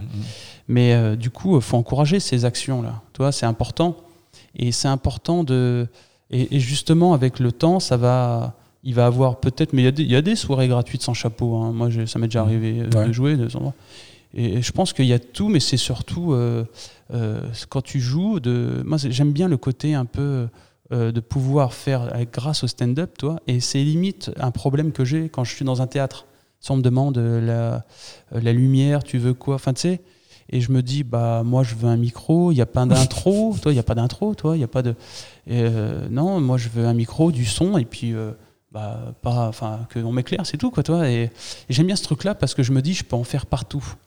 Et euh, quand tu joues imagine là on ferait une, on ferait du stand-up dans cette pièce il y aura un micro et bah faudrait que je m'adapte à, à l'endroit où je suis. Si je joue dans un comedy club il faut que je m'adapte enfin toi J'aime bien cette idée. Euh, j'aime bien cette idée. Et euh, c'est, il faut avoir des endroits pour pouvoir euh, tester. Et le chapeau, c'est cool pour ça. Après, il y a des endroits où tu testes, comme dans les comédie clubs, où c'est un peu plus où c'est un peu plus carré, quoi, toi. Mais je pense qu'il faut s'adapter où t'es, et puis il faut. Ouais, c'est clair. Et puis d'accéder au, au, cachet dans un comédie club, ça montre aussi que ça montre aussi ta marge de progression. Tu ah oui, c'est clair. Toi, alors que quand c'est quand tu te retrouves tout le temps, tout le monde au même endroit. Et euh, moi, je suis content d'avoir des endroits où j'ai pas accès parce que je me dis, il faut que je m'améliore, toi. Et ça, je trouve ça cool. Et justement, par rapport à l'amélioration, comment tu, comment tu sens, comment tu sais quoi ton évolution là dans les dans les semaines à venir Non, non, depuis que tu as commencé, c'était quoi les. Est-ce que tu as eu des grandes étapes, de, ou des gros déclics, ou c'est ah, vraiment linéaire et t'as pas de. J'ai pas de révélation, mais j'ai des petits déclics, ouais. C'était quoi ton dernier déclic? C'est. Euh, c'était mercredi, au Barbès, pour le 33. Et euh, euh, mes silences, toi. J'ai eu un déclic silence à me dire faut que j'arrête un peu là, mes silences, ça me gonfle. Et j'ai compris pourquoi aussi ça me gonflait. Et euh, du coup, ça m'a fait venir à me dire, euh, euh, moi je me prépare des vannes et je ne sais pas dans quel ordre je vais les faire. Par exemple, j'avais des vannes sur les, j'avais eu une vanne ou deux sur les pédophiles. C'est tendance en ce moment. Et, et bah, les deux personnes avant moi, ils, en ont fait. Même, je crois, les, les trois avant moi. Ok. Et, et, je me, et je les ai pas fait du coup mes vannes là-dessus parce que je me suis dit c'est bon on va pas faire c'est pas le thème de la soirée la pédophilie toi. Non, et euh, moi c'était juste en plus une et euh, du coup j'ai changé l'ordre. Et mais après je me suis dit mais faut enfin faut que j'arrête de faire ça quoi toi. Et alors peut-être que je vais arrêter pendant un temps toi mais je me suis dit faut que j'arrête de faire ça faut que je reste dans mon truc et que je déroule mon ce que j'avais prévu point toi. Et faut que j'arrête de m'occuper un peu du parce euh, que ça va un peu avec ce que tu disais avant. Tu as essayé de t'adapter à, la situation. Ouais, c'est de m'adapter à la situation, mais au final, les gens, ils s'en foutent parce que si tu leur importes, tu viens avec ton univers, ton truc, et que même si c'est le même, le même sujet, tu le traites d'une manière un peu différente. Donc, euh, faut, faut... Et euh, c'est du coup, ça te déstabilise, tu perds un peu de temps, machin, tu... et tu as vite fait de faire de la merde, toi. Et, euh, et euh, du coup, euh, je me suis dit ça. Et euh, moi, je me filme beaucoup. Mhm. Et je me regarde surtout. Parce que euh, c'est un truc qu'on entend depuis le début, ça. faut se filmer et il faut vous regarder. Au début, tu es là, ouais, ouais, faut que je le fasse. Et moi, je, je sais pas, j'ai entendu ça, mais je prenais pas conscience du truc. Ouais. Parfois, je me filmais, mais je me regardais pas. Et maintenant, je me filme et je me regarde. Et Tu te euh, regardes à quel moment? le lendemain matin. Moi, j'ai euh, lu nuit. un truc, je sais pas ce que tu en penses, euh, que selon si ça se passe bien ou pas, euh, il faut te regarder juste après ou longtemps après. Si ça se passe bien, c'est positif en fait de se regarder juste après parce que déjà tu es content, tu es un peu flatté que ça ça bien marché. Donc tu vas le regarder, tu vas être content de regarder, mais surtout tu vas être dans l'euphorie du moment Ouais. et tu vas euh, avoir des idées de peut-être de vannes, de trucs qui vont qui vont Ouais. venir parce que tu as, cette euh, je sais pas cette histoire d'hormones aussi qui, qui doit jouer et tu, tu vas pouvoir euh, tout de suite voir qu'est-ce que tu peux améliorer, rajouter des trucs directs et peut-être les noter. Euh, alors que si ça s'est pas bien passé, tu vas regarder ton passage, tu vas voir que les trucs de merde et puis ça sert à rien. Alors que si tu laisses un peu reposer deux trois jours puis tu le regardes, hop là tu, tu regardes puis tu vas dire ah ok donc ok je vois très bien pourquoi j'ai ça a merdé dès le début j'ai fait ce truc je les ai perdus puis voilà Bon, bah, je fais pas comme il faut. Alors, euh, moi, je regarde le mais, lendemain. mais matin. même moi je faisais comme Ah toi ouais. et quand j'ai eu ce truc là maintenant je me force dès que ça se passe bien je, je sors en fait tout de suite du, du comédie club je mets mes écouteurs et, euh, et je vais regarder ou j'écoute au moins si j'ai fait un audio euh, au moins une fois tu vois pour me, me dire euh, genre c'était bien mais qu'est-ce que je peux encore améliorer tu vois? Ah, ok, d'accord. Ouais, bah, moi, je me regarde. J'ai pris le petit réflexe de me regarder le lendemain matin en Ok. buvant mon café. C'est mon petit rituel du matin. t'arrives à jouer tous les jours là? Non, non. Je t'ai sorti direct. hein. Non, non, non, non. c'est compliqué. Ah non, c'est compliqué. ouais, ouais.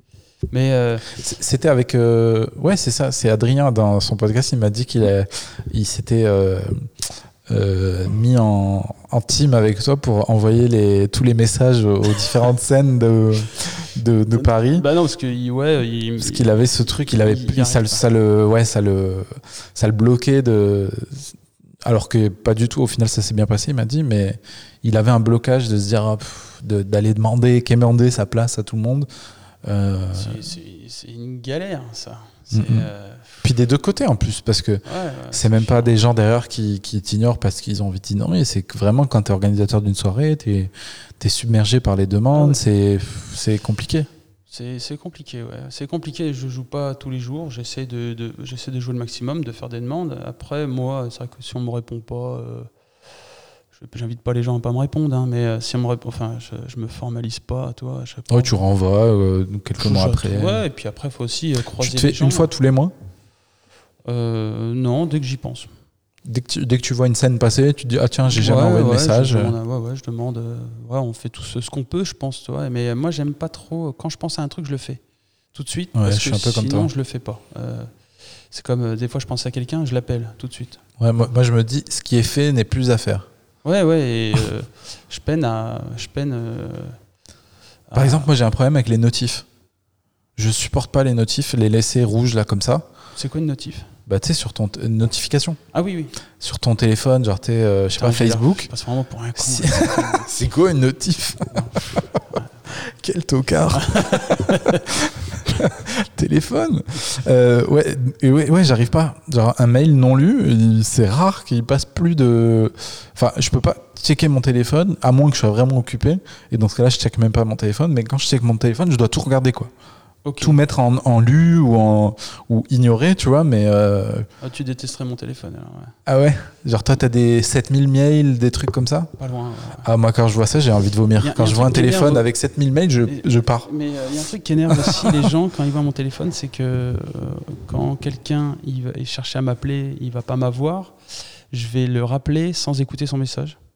Ok. Ouais, bah. Et euh, du coup, j'ai des messages que j'ai pas écoutés. Donc, euh, je vais regarder là, je vais voir si j'ai. Attends. On va écouter en live ton dernier message. Non, non, ah non, bah toi, genre, euh, j'ai euh, avec. euh, j'ai mon, bah là, ça y est pas, mais par exemple, sur le téléphone, il y a le- avec écrit des fois 10. Toi, j'ai 10 Ah messages, ouais. toi. Non, là, ça va. Il n'y a pas trop de Là, rouge. là, par Je Mais toi, j'en ai, j'en ai un là, toi, j'ai. euh, voilà quoi. Mais, ouais, ça va. C'est du 2, 3. Tant que ça va pas à deux chiffres, moi, ça me va. Ouais, oui, après, bah, tu sais, quand tu vas dessus, mais euh, c'est pas pour ça que je les regarde, mais quand tu vas sur euh, Instagram ça, ou sur, un- sur Facebook, ça les enlève, toi. Mais même si tu les regardes pas, si tu rentres dans l'application, euh, Ouais, mais moi, c'est juste ça. hein. Ah moi, ouais c'est juste, je veux pas la petite dot rouge, là, la Ah, petite euh, truc rouge, ça, ça me. ouais, moi, ça me perturbe. Je sais pas, j'ai l'impression que j'ai un truc. euh, je sais pas, c'est psychologique, hein, mais. Ah oui, tu as l'impression que tu. Je sais pas, j'ai l'impression que j'ai du travail à faire. Faut Ouais. que. Je sais pas, c'est stupide, hein, mais euh, ouais, je supporte pas ce truc-là de- d'avoir des. trucs. Ah Même ouais, sur mon ordi, tu vois, faut que euh, tout, tout soit bien rangé, que tu vois. Ah oui, donc, Alors que dans la vie, pas du tout, tu vois. Chez moi, c'est. hein, Chez moi, c'est le bordel et tout. Genre, c'est pas du tout un truc dans ma vie de- ouais. de- d'être maniaque ou quoi. C'est vraiment sur euh, les supports numériques, on va dire. C'est c'est chelou.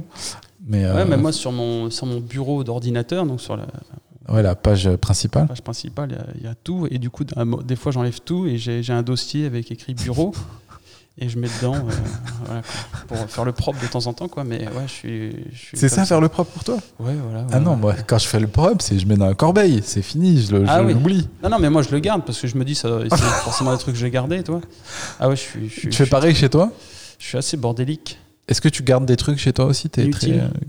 Tu collectes des trucs euh, qui n'ont pas aucun intérêt, tu sais que tu vas jamais utiliser. J'ai euh, des piles de papier, j'écris beaucoup mes blagues sur le papier, j'aime bien, tu vois. Ouais, les blagues, mais c'est ça, c'est bien pour le coup. J'ai peur de les jeter, du coup je les garde, mais des fois je les relis pas, et du coup je me retrouve avec un tas de papier avec des bouts des trucs écrits par Non, mais ça, c'est bien. Je pense que ça, c'est bien. Bon, faut bah, le garder. c'est- bien alors. Mais euh, en partant de Bourg, j'ai tout vendu, j'ai tout jeté, ce que je stockais, je, ce, ce que je stockais chez moi, Ouais. et je, je me suis, je me suis dit que je stockais beaucoup.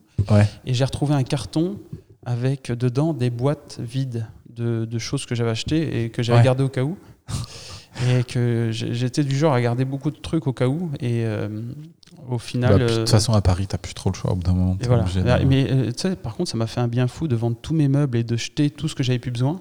de reprendre Et- à zéro. hein. Ouais, ça m'a fait un bien fou quand je suis parti à Paris et que j'avais plus rien, tu vois. Euh, des fois, j'ai jeté des trucs, après j'ai regretté, tu vois, mais ça m'avait fait du bien, tu vois. Mhm. Et euh, c'est vrai qu'à Paris, tu peux pas.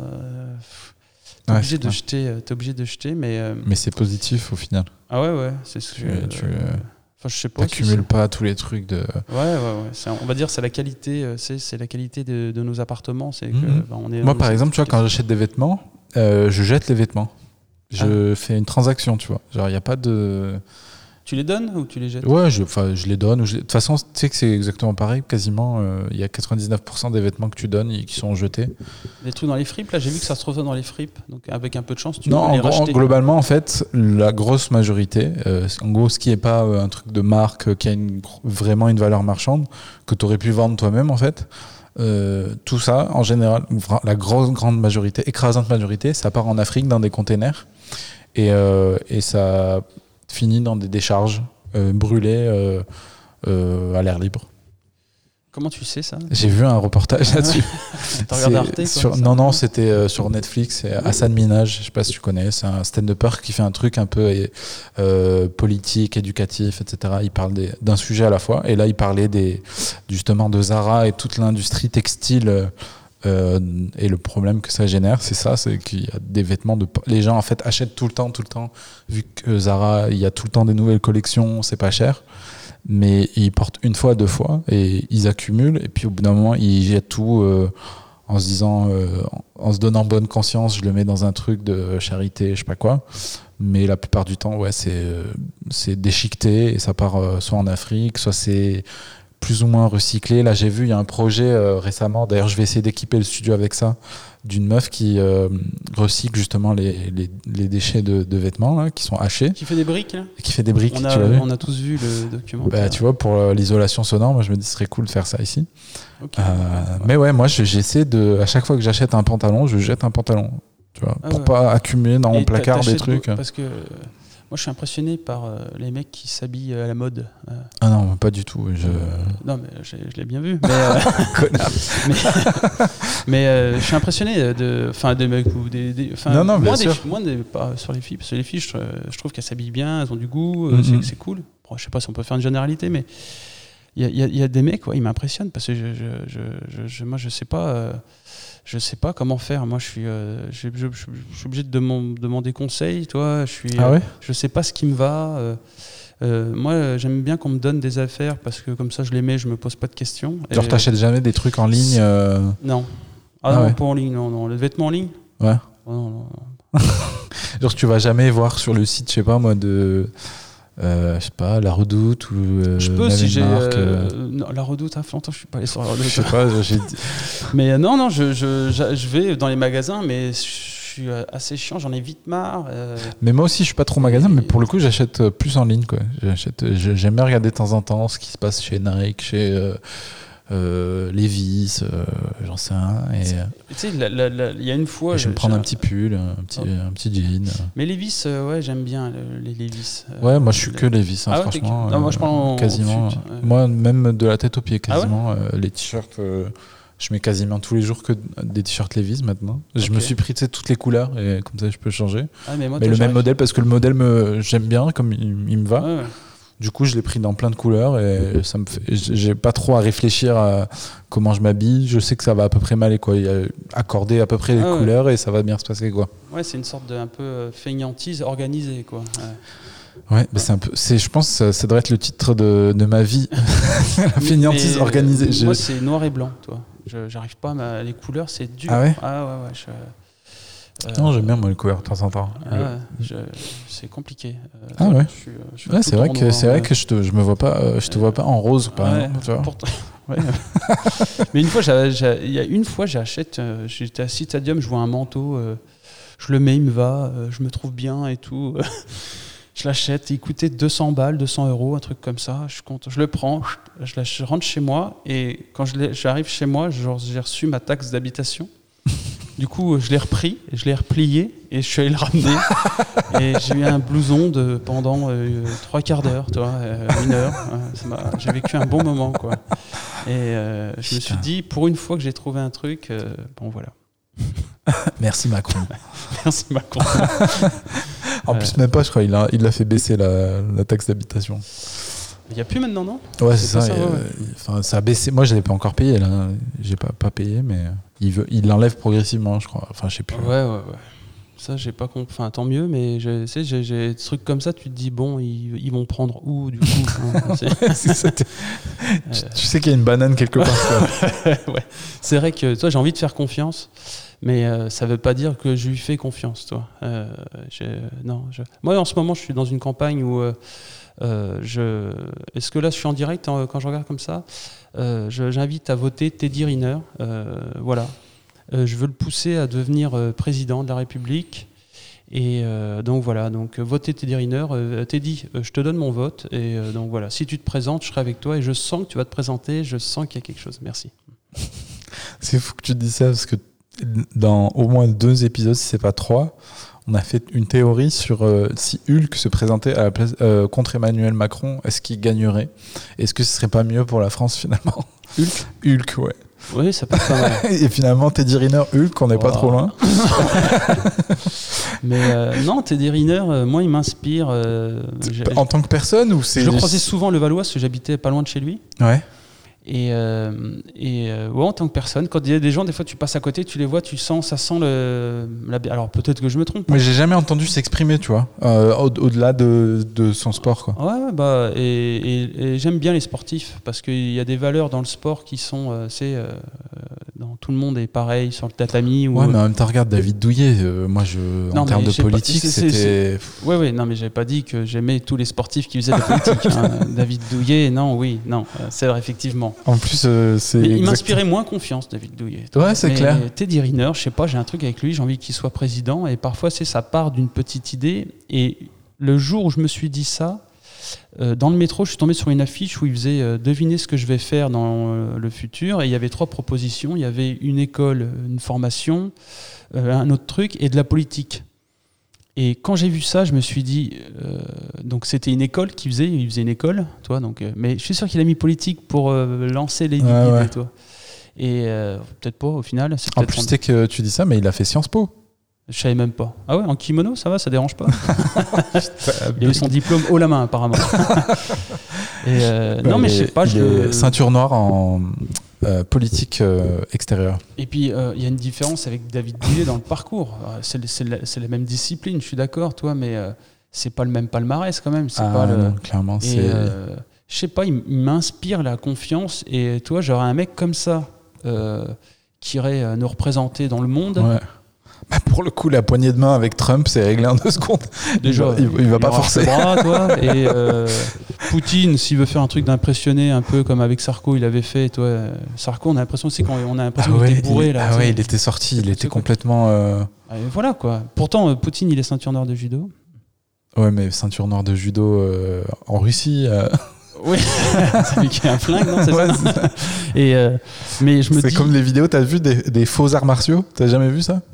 C'est un truc officiel qui existe, c'est les faux arts martiaux. C'est des gars qui font des prises où, genre, juste en faisant ça, il fait tomber 10 personnes, tu vois. qu'est-ce que c'est que ça c'est, des- ouais, mais les gars, ils fake totalement, tu vois. pays Il y en a de toutes les nationalités, vraiment. Et Ouais, Des clowns quoi. Tape fake art martial sur euh, YouTube, tu vas passer une journée géniale. c'est que des gars qui font des. Ah ouais, c'est génial. C'est, faudrait... J'essaie de mettre en place là dans le studio qu'on ait un écran pour qu'on puisse regarder des trucs de temps en temps pendant les podcasts. Euh, là, on l'a pas encore mis, mais euh, je pense que ça aurait été cool qu'on regarde Ouais, ça. écoute, euh, je suis ouvert. Mais euh, bref, Teddy Riner, ouais, je, je- Ouais, grave. Non, mais c'était que je suis d'accord avec toi. En fait, moi, j'ai un truc que j'aime bien euh, euh, chez des gars comme ça, c'est que tu sens qu'il a fait un peu le tour de. Je sais pas comment te dire. Moi, ce qui me gêne avec souvent les présidents qui. les- bah, pour le, si on prend les trois derniers, c'est que j'ai l'impression qu'ils ont une frustration en eux. Je sais pas d'où elle vient exactement, mais qui, qui et que c'est cette frustration qui les pousse à vouloir être président, tu vois. Alors qu'un gars comme Teddy Riner, j'ai l'impression qu'il a à peu près fait le tour de, ce qu'il est frustré. de ses propres frustrations. Ouais, il- c'est ça. les a kickés. hein, ouais, Ouais, euh, c'est ça. Genre, il, il a pas. euh, Enfin, je sais pas, je le vois pas euh, en train de, de, de cogiter, de se dire, euh, de jalouser quelqu'un. De, Et- je sais pas, il a, comme, il a une aura euh, assez, assez Et folle. puis il y a une qualité aussi euh, que je trouve qu'on oublie de dire euh, chez, chez un président, c'est faut savoir s'entourer. C'est le, le vrai travail, c'est de bien s'entourer, de, de- parce que en fait, ce qu'il va faire, c'est le président va coordonner toute une équipe. quoi. Ouais, c'est clair. Et il y a cette qualité-là. Et euh, je sais pas, alors, Teddy Riner, je le vois bien, euh, bien s'entourer. C'est-à-dire, c'est peut-être, ça, ça va peut-être pas être lui le plus intelligent pour pouvoir régler les conflits, Mais, mais, il, va, il, il va choisir il des va gens trouver les personnes qui sont capables de faire ça. Et, Mais euh, c'est pour ça que tout à l'heure tu disais, euh, je fais confiance à la politique et j'aime bien me dire qu'il y a quelqu'un de plus intelligent Ouais. qui, qui décide, de, par exemple, sur la sur l'économie, parce que j'y connais rien en économie.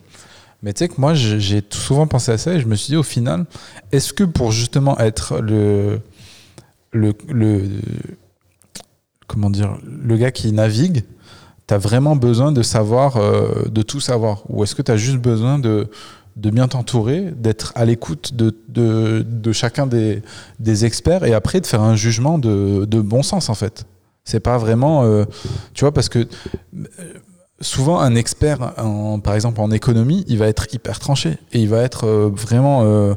Euh, bloqué dans sa, sa façon de, de penser, dans sa théorie, il va pas euh, Vi- Villani, là euh, Ouais, voilà, par exemple. Il est bloqué. bloqué. Mais tu vois, le problème des experts en politique, c'est c'est un peu ce truc-là de t'es es dans ton, dans ton domaine, t'es es un peu des œillères parce que t'as bah, Ouais. ça fait longtemps que t'as- t'en as bouffé, t'en as bouffé, puis t'as l'impression d'avoir fait le tour. Alors que quand t'es un gars, je sais pas, moi, je- limite un, un je sais pas, si on tirait au sort euh, le premier clampin qui, qui passe dans la rue, et même il y a des gens, quand tu parles de tirage au sort, ils disent ouais, mais si, euh, si c'est euh, un gars, je sais pas, un alcoolique.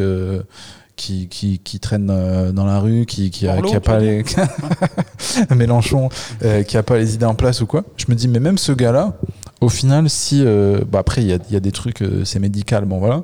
Mais à partir du moment où médicalement il est avéré euh, sain d'esprit et qu'il peut faire des, des bons jugements d'après un psychologue, moi je suis ok pour qu'un gars comme ça, euh, ben, on le mette à la tête du, du, du pays avec des contrôles et tout bien sûr, mais et qu'il puisse euh, antidopage, tu veux dire? Non mais qu'il y ait quand même des, des Ouais, garde-fous quoi qui vois- je vois ce que tu veux qu'on dire. se laisse pas tomber en dictature non plus, mais qui puisse, euh, tu vois, euh, dire, euh, ou peut-être lui et d'autres gens euh, comme lui, un peu tirés au sort, et qui se disent, bon, bah, on va écouter euh, un peu tous les experts dans, ce domaine-là pour répondre à telle problématique, puis on va en discuter, puis on va se mettre d'accord sur, euh, un truc, puis on avance, puis peut-être qu'on va se gourer, comme euh, toi et moi dans notre vie, des fois on fait des jugements, on se gourre, bah, on change et, on avance. Alors que là, par exemple, euh, j'ai l'impression avec Macron, je je suis pas euh, à fond dans la politique, donc je vais sûrement Lui dire des conneries. Mais j'ai l'impression qu'il est dans un truc, une idée, un projet, comme il dit, et qu'il fonce dedans. Il, et il, il prend aucune consi- considération autour. Putain, je casse des trucs. Pas. Il prend aucune considération autour et il fonce dans son projet vraiment avec des œillères, genre, convaincu que ça va marcher. Ouais, ouais. Euh, alors qu'il pourrait euh, faire un petit pas par là, un petit pas par là, puis petit à petit arriver au truc, quoi. Enfin, je sais pas, moi, je trouve cette façon de, de faire de, au forcing comme ça, de. C'est ok, euh, peut-être, Ouais. en fait, soit tu vas euh, droit dans le mur, soit ok, tu vas être euh, le, le, je sais pas, le père fondateur d'un nouveau, une nouvelle ère euh, de, de la France, qui tu vas révolutionner quelque chose et c'est génial, mais tu, tu, tu joues quand même à qui tout double, quoi. En fait, il y a- l'autre fois, il y a quelqu'un qui m'a dit euh, faire le tirage au sort, ça permettrait d'avoir euh, des gens. Enfin, au début, ça serait peut-être le bordel, mais au moins, on retrouverait le goût un peu de se dire, euh, de, de- de- de comprendre l'utilité d'avoir des gens qui nous représentent. Parce qu'aujourd'hui, on comprend plus l'utilité. On se dit, euh, par exemple, Macron, on se dit, il n'est pas à l'écoute des Français. Il comprend pas les Français. Toi, Mm. il est dans son truc. Après, on ne sait pas tout. On ne sait pas aussi c'est quoi les, les vrais enjeux qu'il a, lui, à sa- Bien sûr.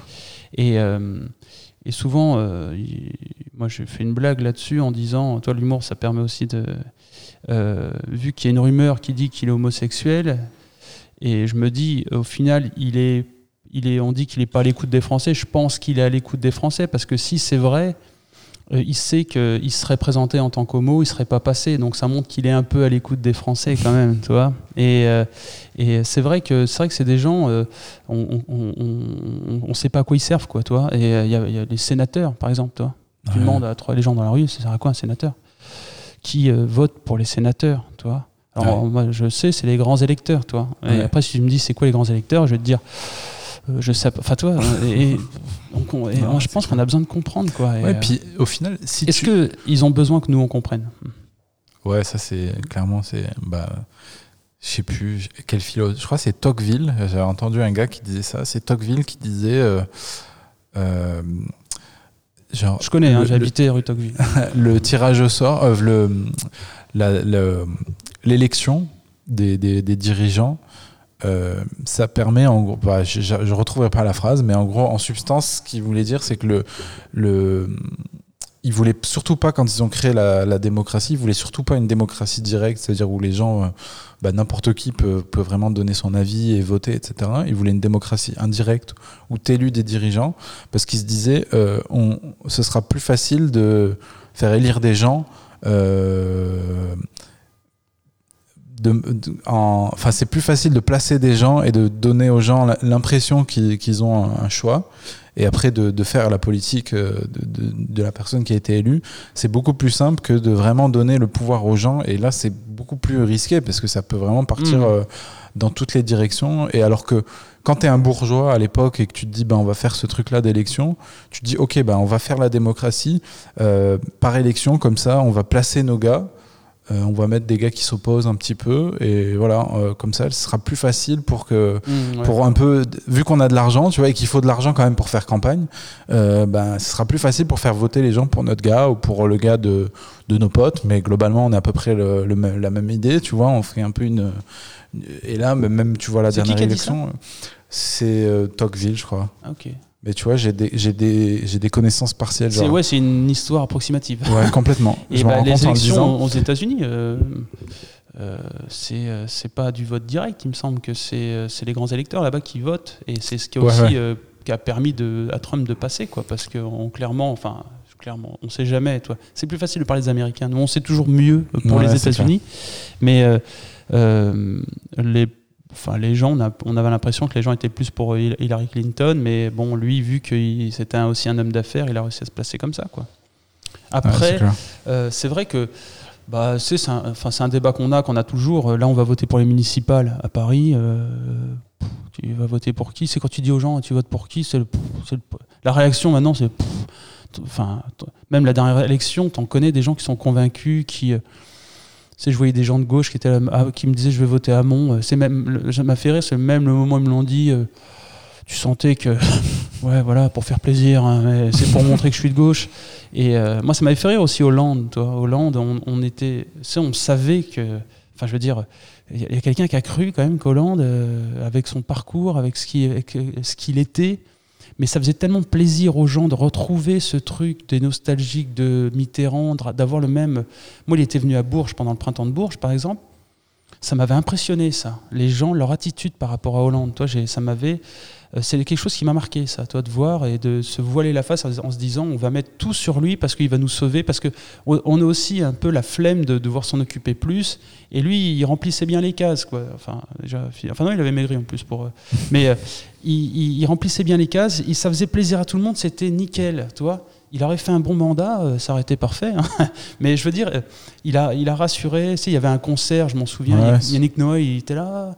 Euh, Mitterrand, j'ai chialé. Enfin, je sais plus ce qu'il disait. Enfin, ils étaient, tout le monde était content, ça faisait plaisir. Ouais, c'est un confort mental de se dire. Euh, on, bah, s'occupe de C'est plus de facile d'attendre quelqu'un avec une solution, de dire bah, je vais voter pour lui. Et, euh, Alors que si justement il y avait cette histoire de où tout le monde, n'importe qui peut être tiré au sort, vu que tu sais que tu peux être tiré au sort, bah tu, je pense que tu vas déjà euh, t'impliquer beaucoup plus que là par exemple tu vois je parle d'un truc de, de politique j'arrive même pas à citer vraiment le truc euh, je suis un peu le tirage au sort moi ça me fait un peu ça me fait aussi peur parce que si moi je tombe à l'économie par exemple euh, Ouais, mais bon, bah si tu sais que tu peux tomber à l'économie, genre, admettons, on te dit dans 24 mois, on va commencer le tirage au sort, et potentiellement, tu peux tomber à l'économie. tu sais que tu vas t'as pas besoin d'être un expert pour le faire, mais tu vas quand même te renseigner avant, tu vas te, te mettre à, la page, etc. Tu vas te dire, putain. quelqu'un qui a un livre d'économie Non, mais pas un livre d'économie, mais je veux dire, tu vas écouter beaucoup plus de débats, tu vas t'intéresser au truc parce que tu te dis, bah, euh, potentiellement, ça peut être moi, quoi. Et puis. Ouais, ouais, je vois ce que tu veux dire. Mais euh, tu connais un pays, toi, qui a, qui a fait ça et... Il y, a, il y a plus ou moins ça, mais il n'y a, il y a pas un pays qui fait, FM, là. Bah, il y avait euh, Athènes à l'époque, euh, la démocratie euh, athénienne. Ah ouais, là, donc ok. Ouais, ça date. Et eux, pour le coup, c'était ça. Bah, après, c'était pas exactement ça non plus parce que c'était que des mecs et, qui n'avaient pas de femmes. mais... non, Si c'est pour ça, non, non merci. Hein. et qui avait pas de, il y avait des les étrangers, enfin il y avait des esclaves, enfin il y a plein de trucs euh, qui qui correspondent pas exactement à notre époque et trucs. Mais en tout cas le système de vote, etc. C'était ça quoi. Ils élisaient euh, ah un gars dans l'assemblée qui qui gérait à peu près euh, la, direction globale du, du truc. C'est pas lui qui prenait les décisions, mais c'est lui qui les appliquait. Quoi. Et, les décisions, elles étaient, prises, en commun, etc. C'était à plus petite échelle aussi, c'était moins nombreux, mais, euh, il y a plein de gens qui prennent ce, truc-là en, exemple parce qu'il c'était quand même bien avancé dans l'organisation du truc, ils, ont, sont allés loin. Et puis qui te disent aussi, bah, aujourd'hui on a aussi le numérique à côté qu'on pourrait utiliser pour faciliter aussi tout ça parce que ça a l'air compliqué comme ça. mais, moi, je, je, serais chaud de. Enfin, D'essayer quoi. Ouais, de, pourquoi pas quoi. C'est vrai que... un an, deux ans. Euh, non, parce que quand, quand, tu penses aux élections qui arrivent, tu te dis, euh, je vais encore se retaper ça, ça va encore recommencer, ça va. Et euh, c'est vrai que on, est, je pense qu'on est au bout du, on a, j'ai l'impression d'être au bout du truc, toi, dans le sens où c'est-à-dire que même là, le gars qui s'est présenté en mode je suis anti, euh, anti ancien système, je veux révolutionner un peu la politique, je suis jeune, ouais Macron, c'était ça un peu son son, Et puis en plus, message au départ. C'est un truc euh, moi que que il, disait que la gauche droite on s'en fout, ouais, gauche droite et c'est vrai qu'on était beaucoup à se dire c'est vrai qu'on s'en branle quoi. mais euh, est-ce que est-ce que tu es content? Ouais, c'est ça, c'est ce que j'allais dire, c'est que malgré ça, il a réussi à, à se mettre beaucoup, enfin la majorité, je pense, des, des, des Français à dos, et, et parce qu'il a fait une politique qui était dans la lignée de, de ce qu'il y avait avant, en fait. Ouais, ouais, ouais.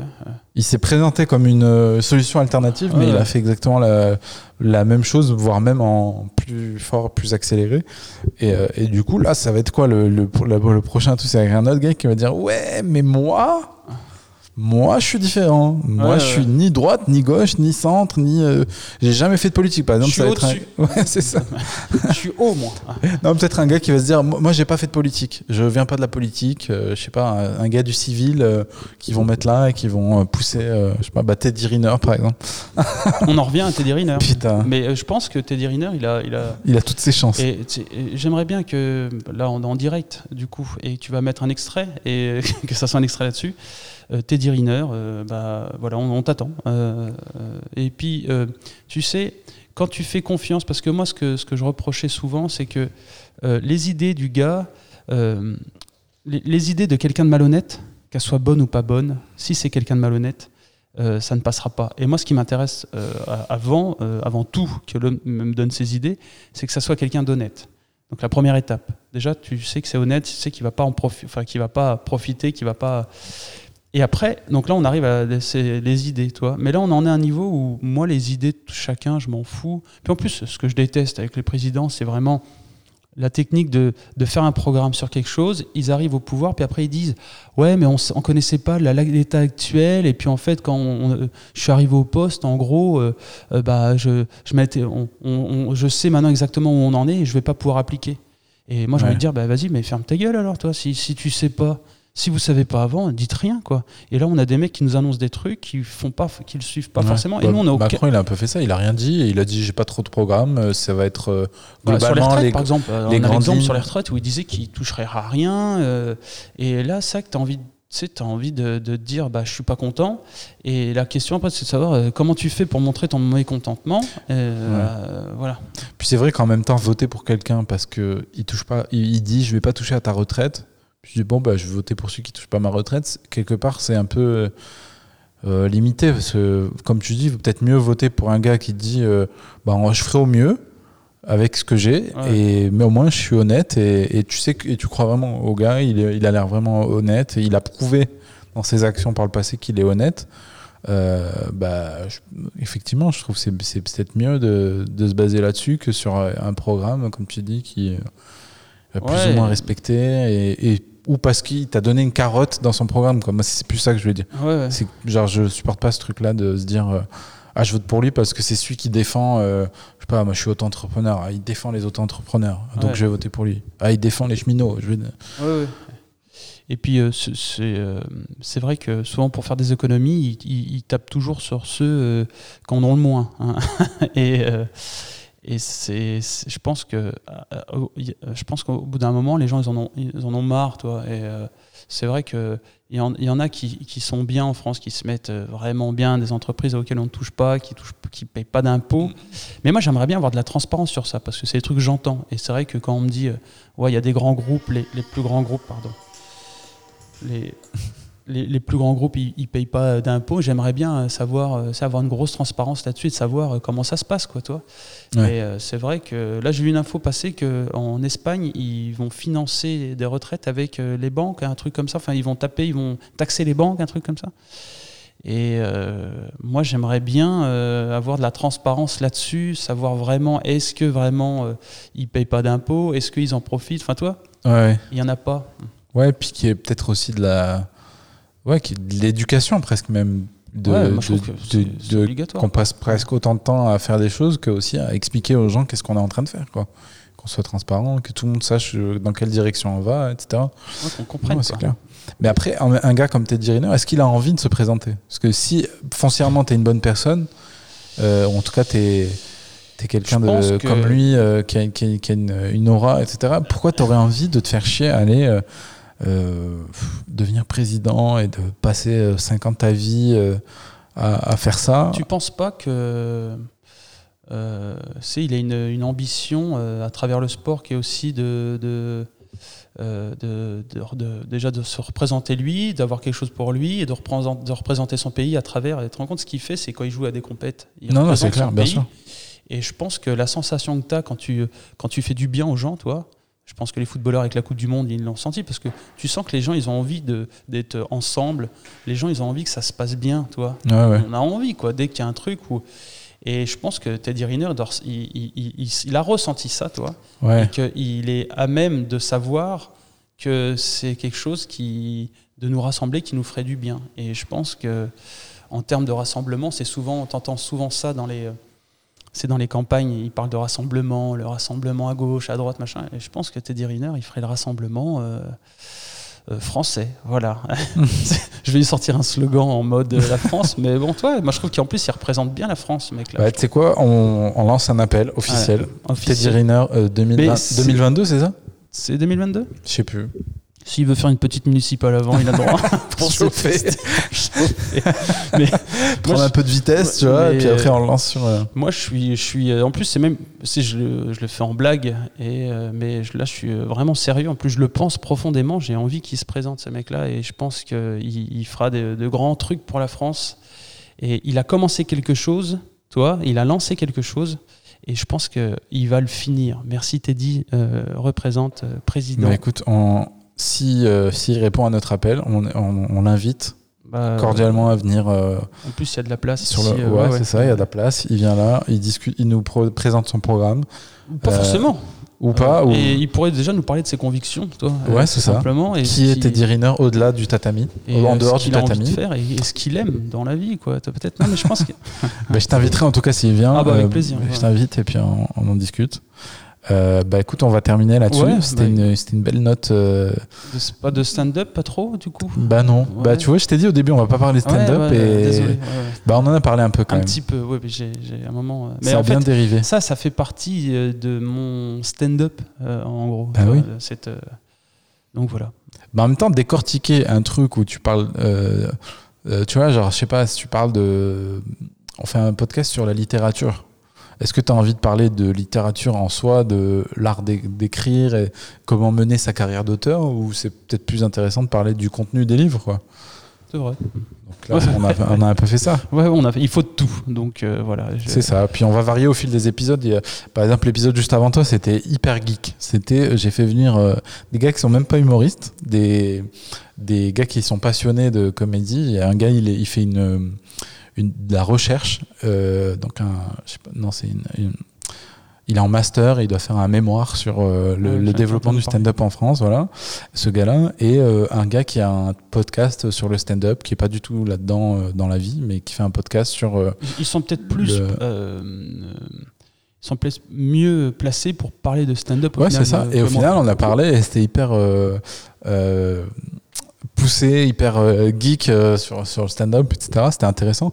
Mais c'est vrai que c'est pas pour tout le monde. Quoi. Si, si, si euh, t'es pas intéressé par l'art du stand-up en lui-même, euh, comment en faire, comment. euh, Enfin, les différents spectacles, les différents trucs, bon, c'est. Tu.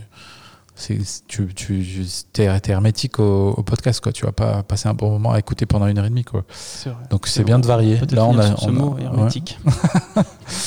Là, on a varié un petit peu. Euh, bah, merci. Euh, Est-ce que prie, merci à toi. les gens peuvent te retrouver sur. euh, Euh, sur, sur les- Instagram, je suis lapin, tout simplement. Et, hâte, je suis lapin. ouais, hâte, je suis lapin. t'as chopé un bon hâte.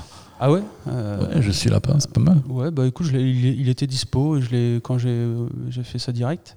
Mhm. Et j'ai un podcast qui s'appelle Réveil Lapin. Alors je sais pas si c'est de bon euh, ton de, de parler de podcast dans un podcast. ah non, justement, Ouais.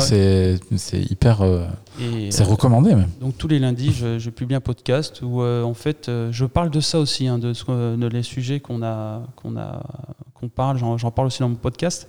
Et en fait, mon podcast c'est un peu ma réflexion du matin au café.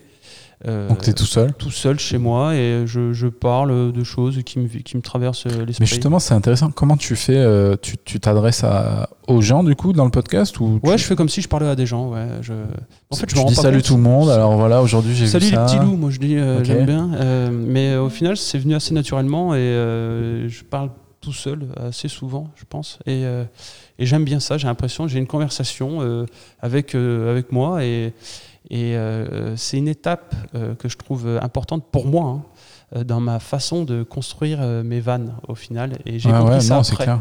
C'est clair. compris après, toi. euh, et j'ai, euh, en fait, je, je commence des choses que j'arrive à finir sur scène derrière et que, et euh, voilà, c'est cool. euh, Bah écoute, euh, c'est donc euh, le réveil lapin. Réveil lapin, puis euh, voilà, no- mon plateau, euh, c'est le 33 Comédie avec Antec et Gislin. Et du coup, euh, voilà, on a notre euh, 33 Comédie Club, euh, c'est euh, l'Instagram.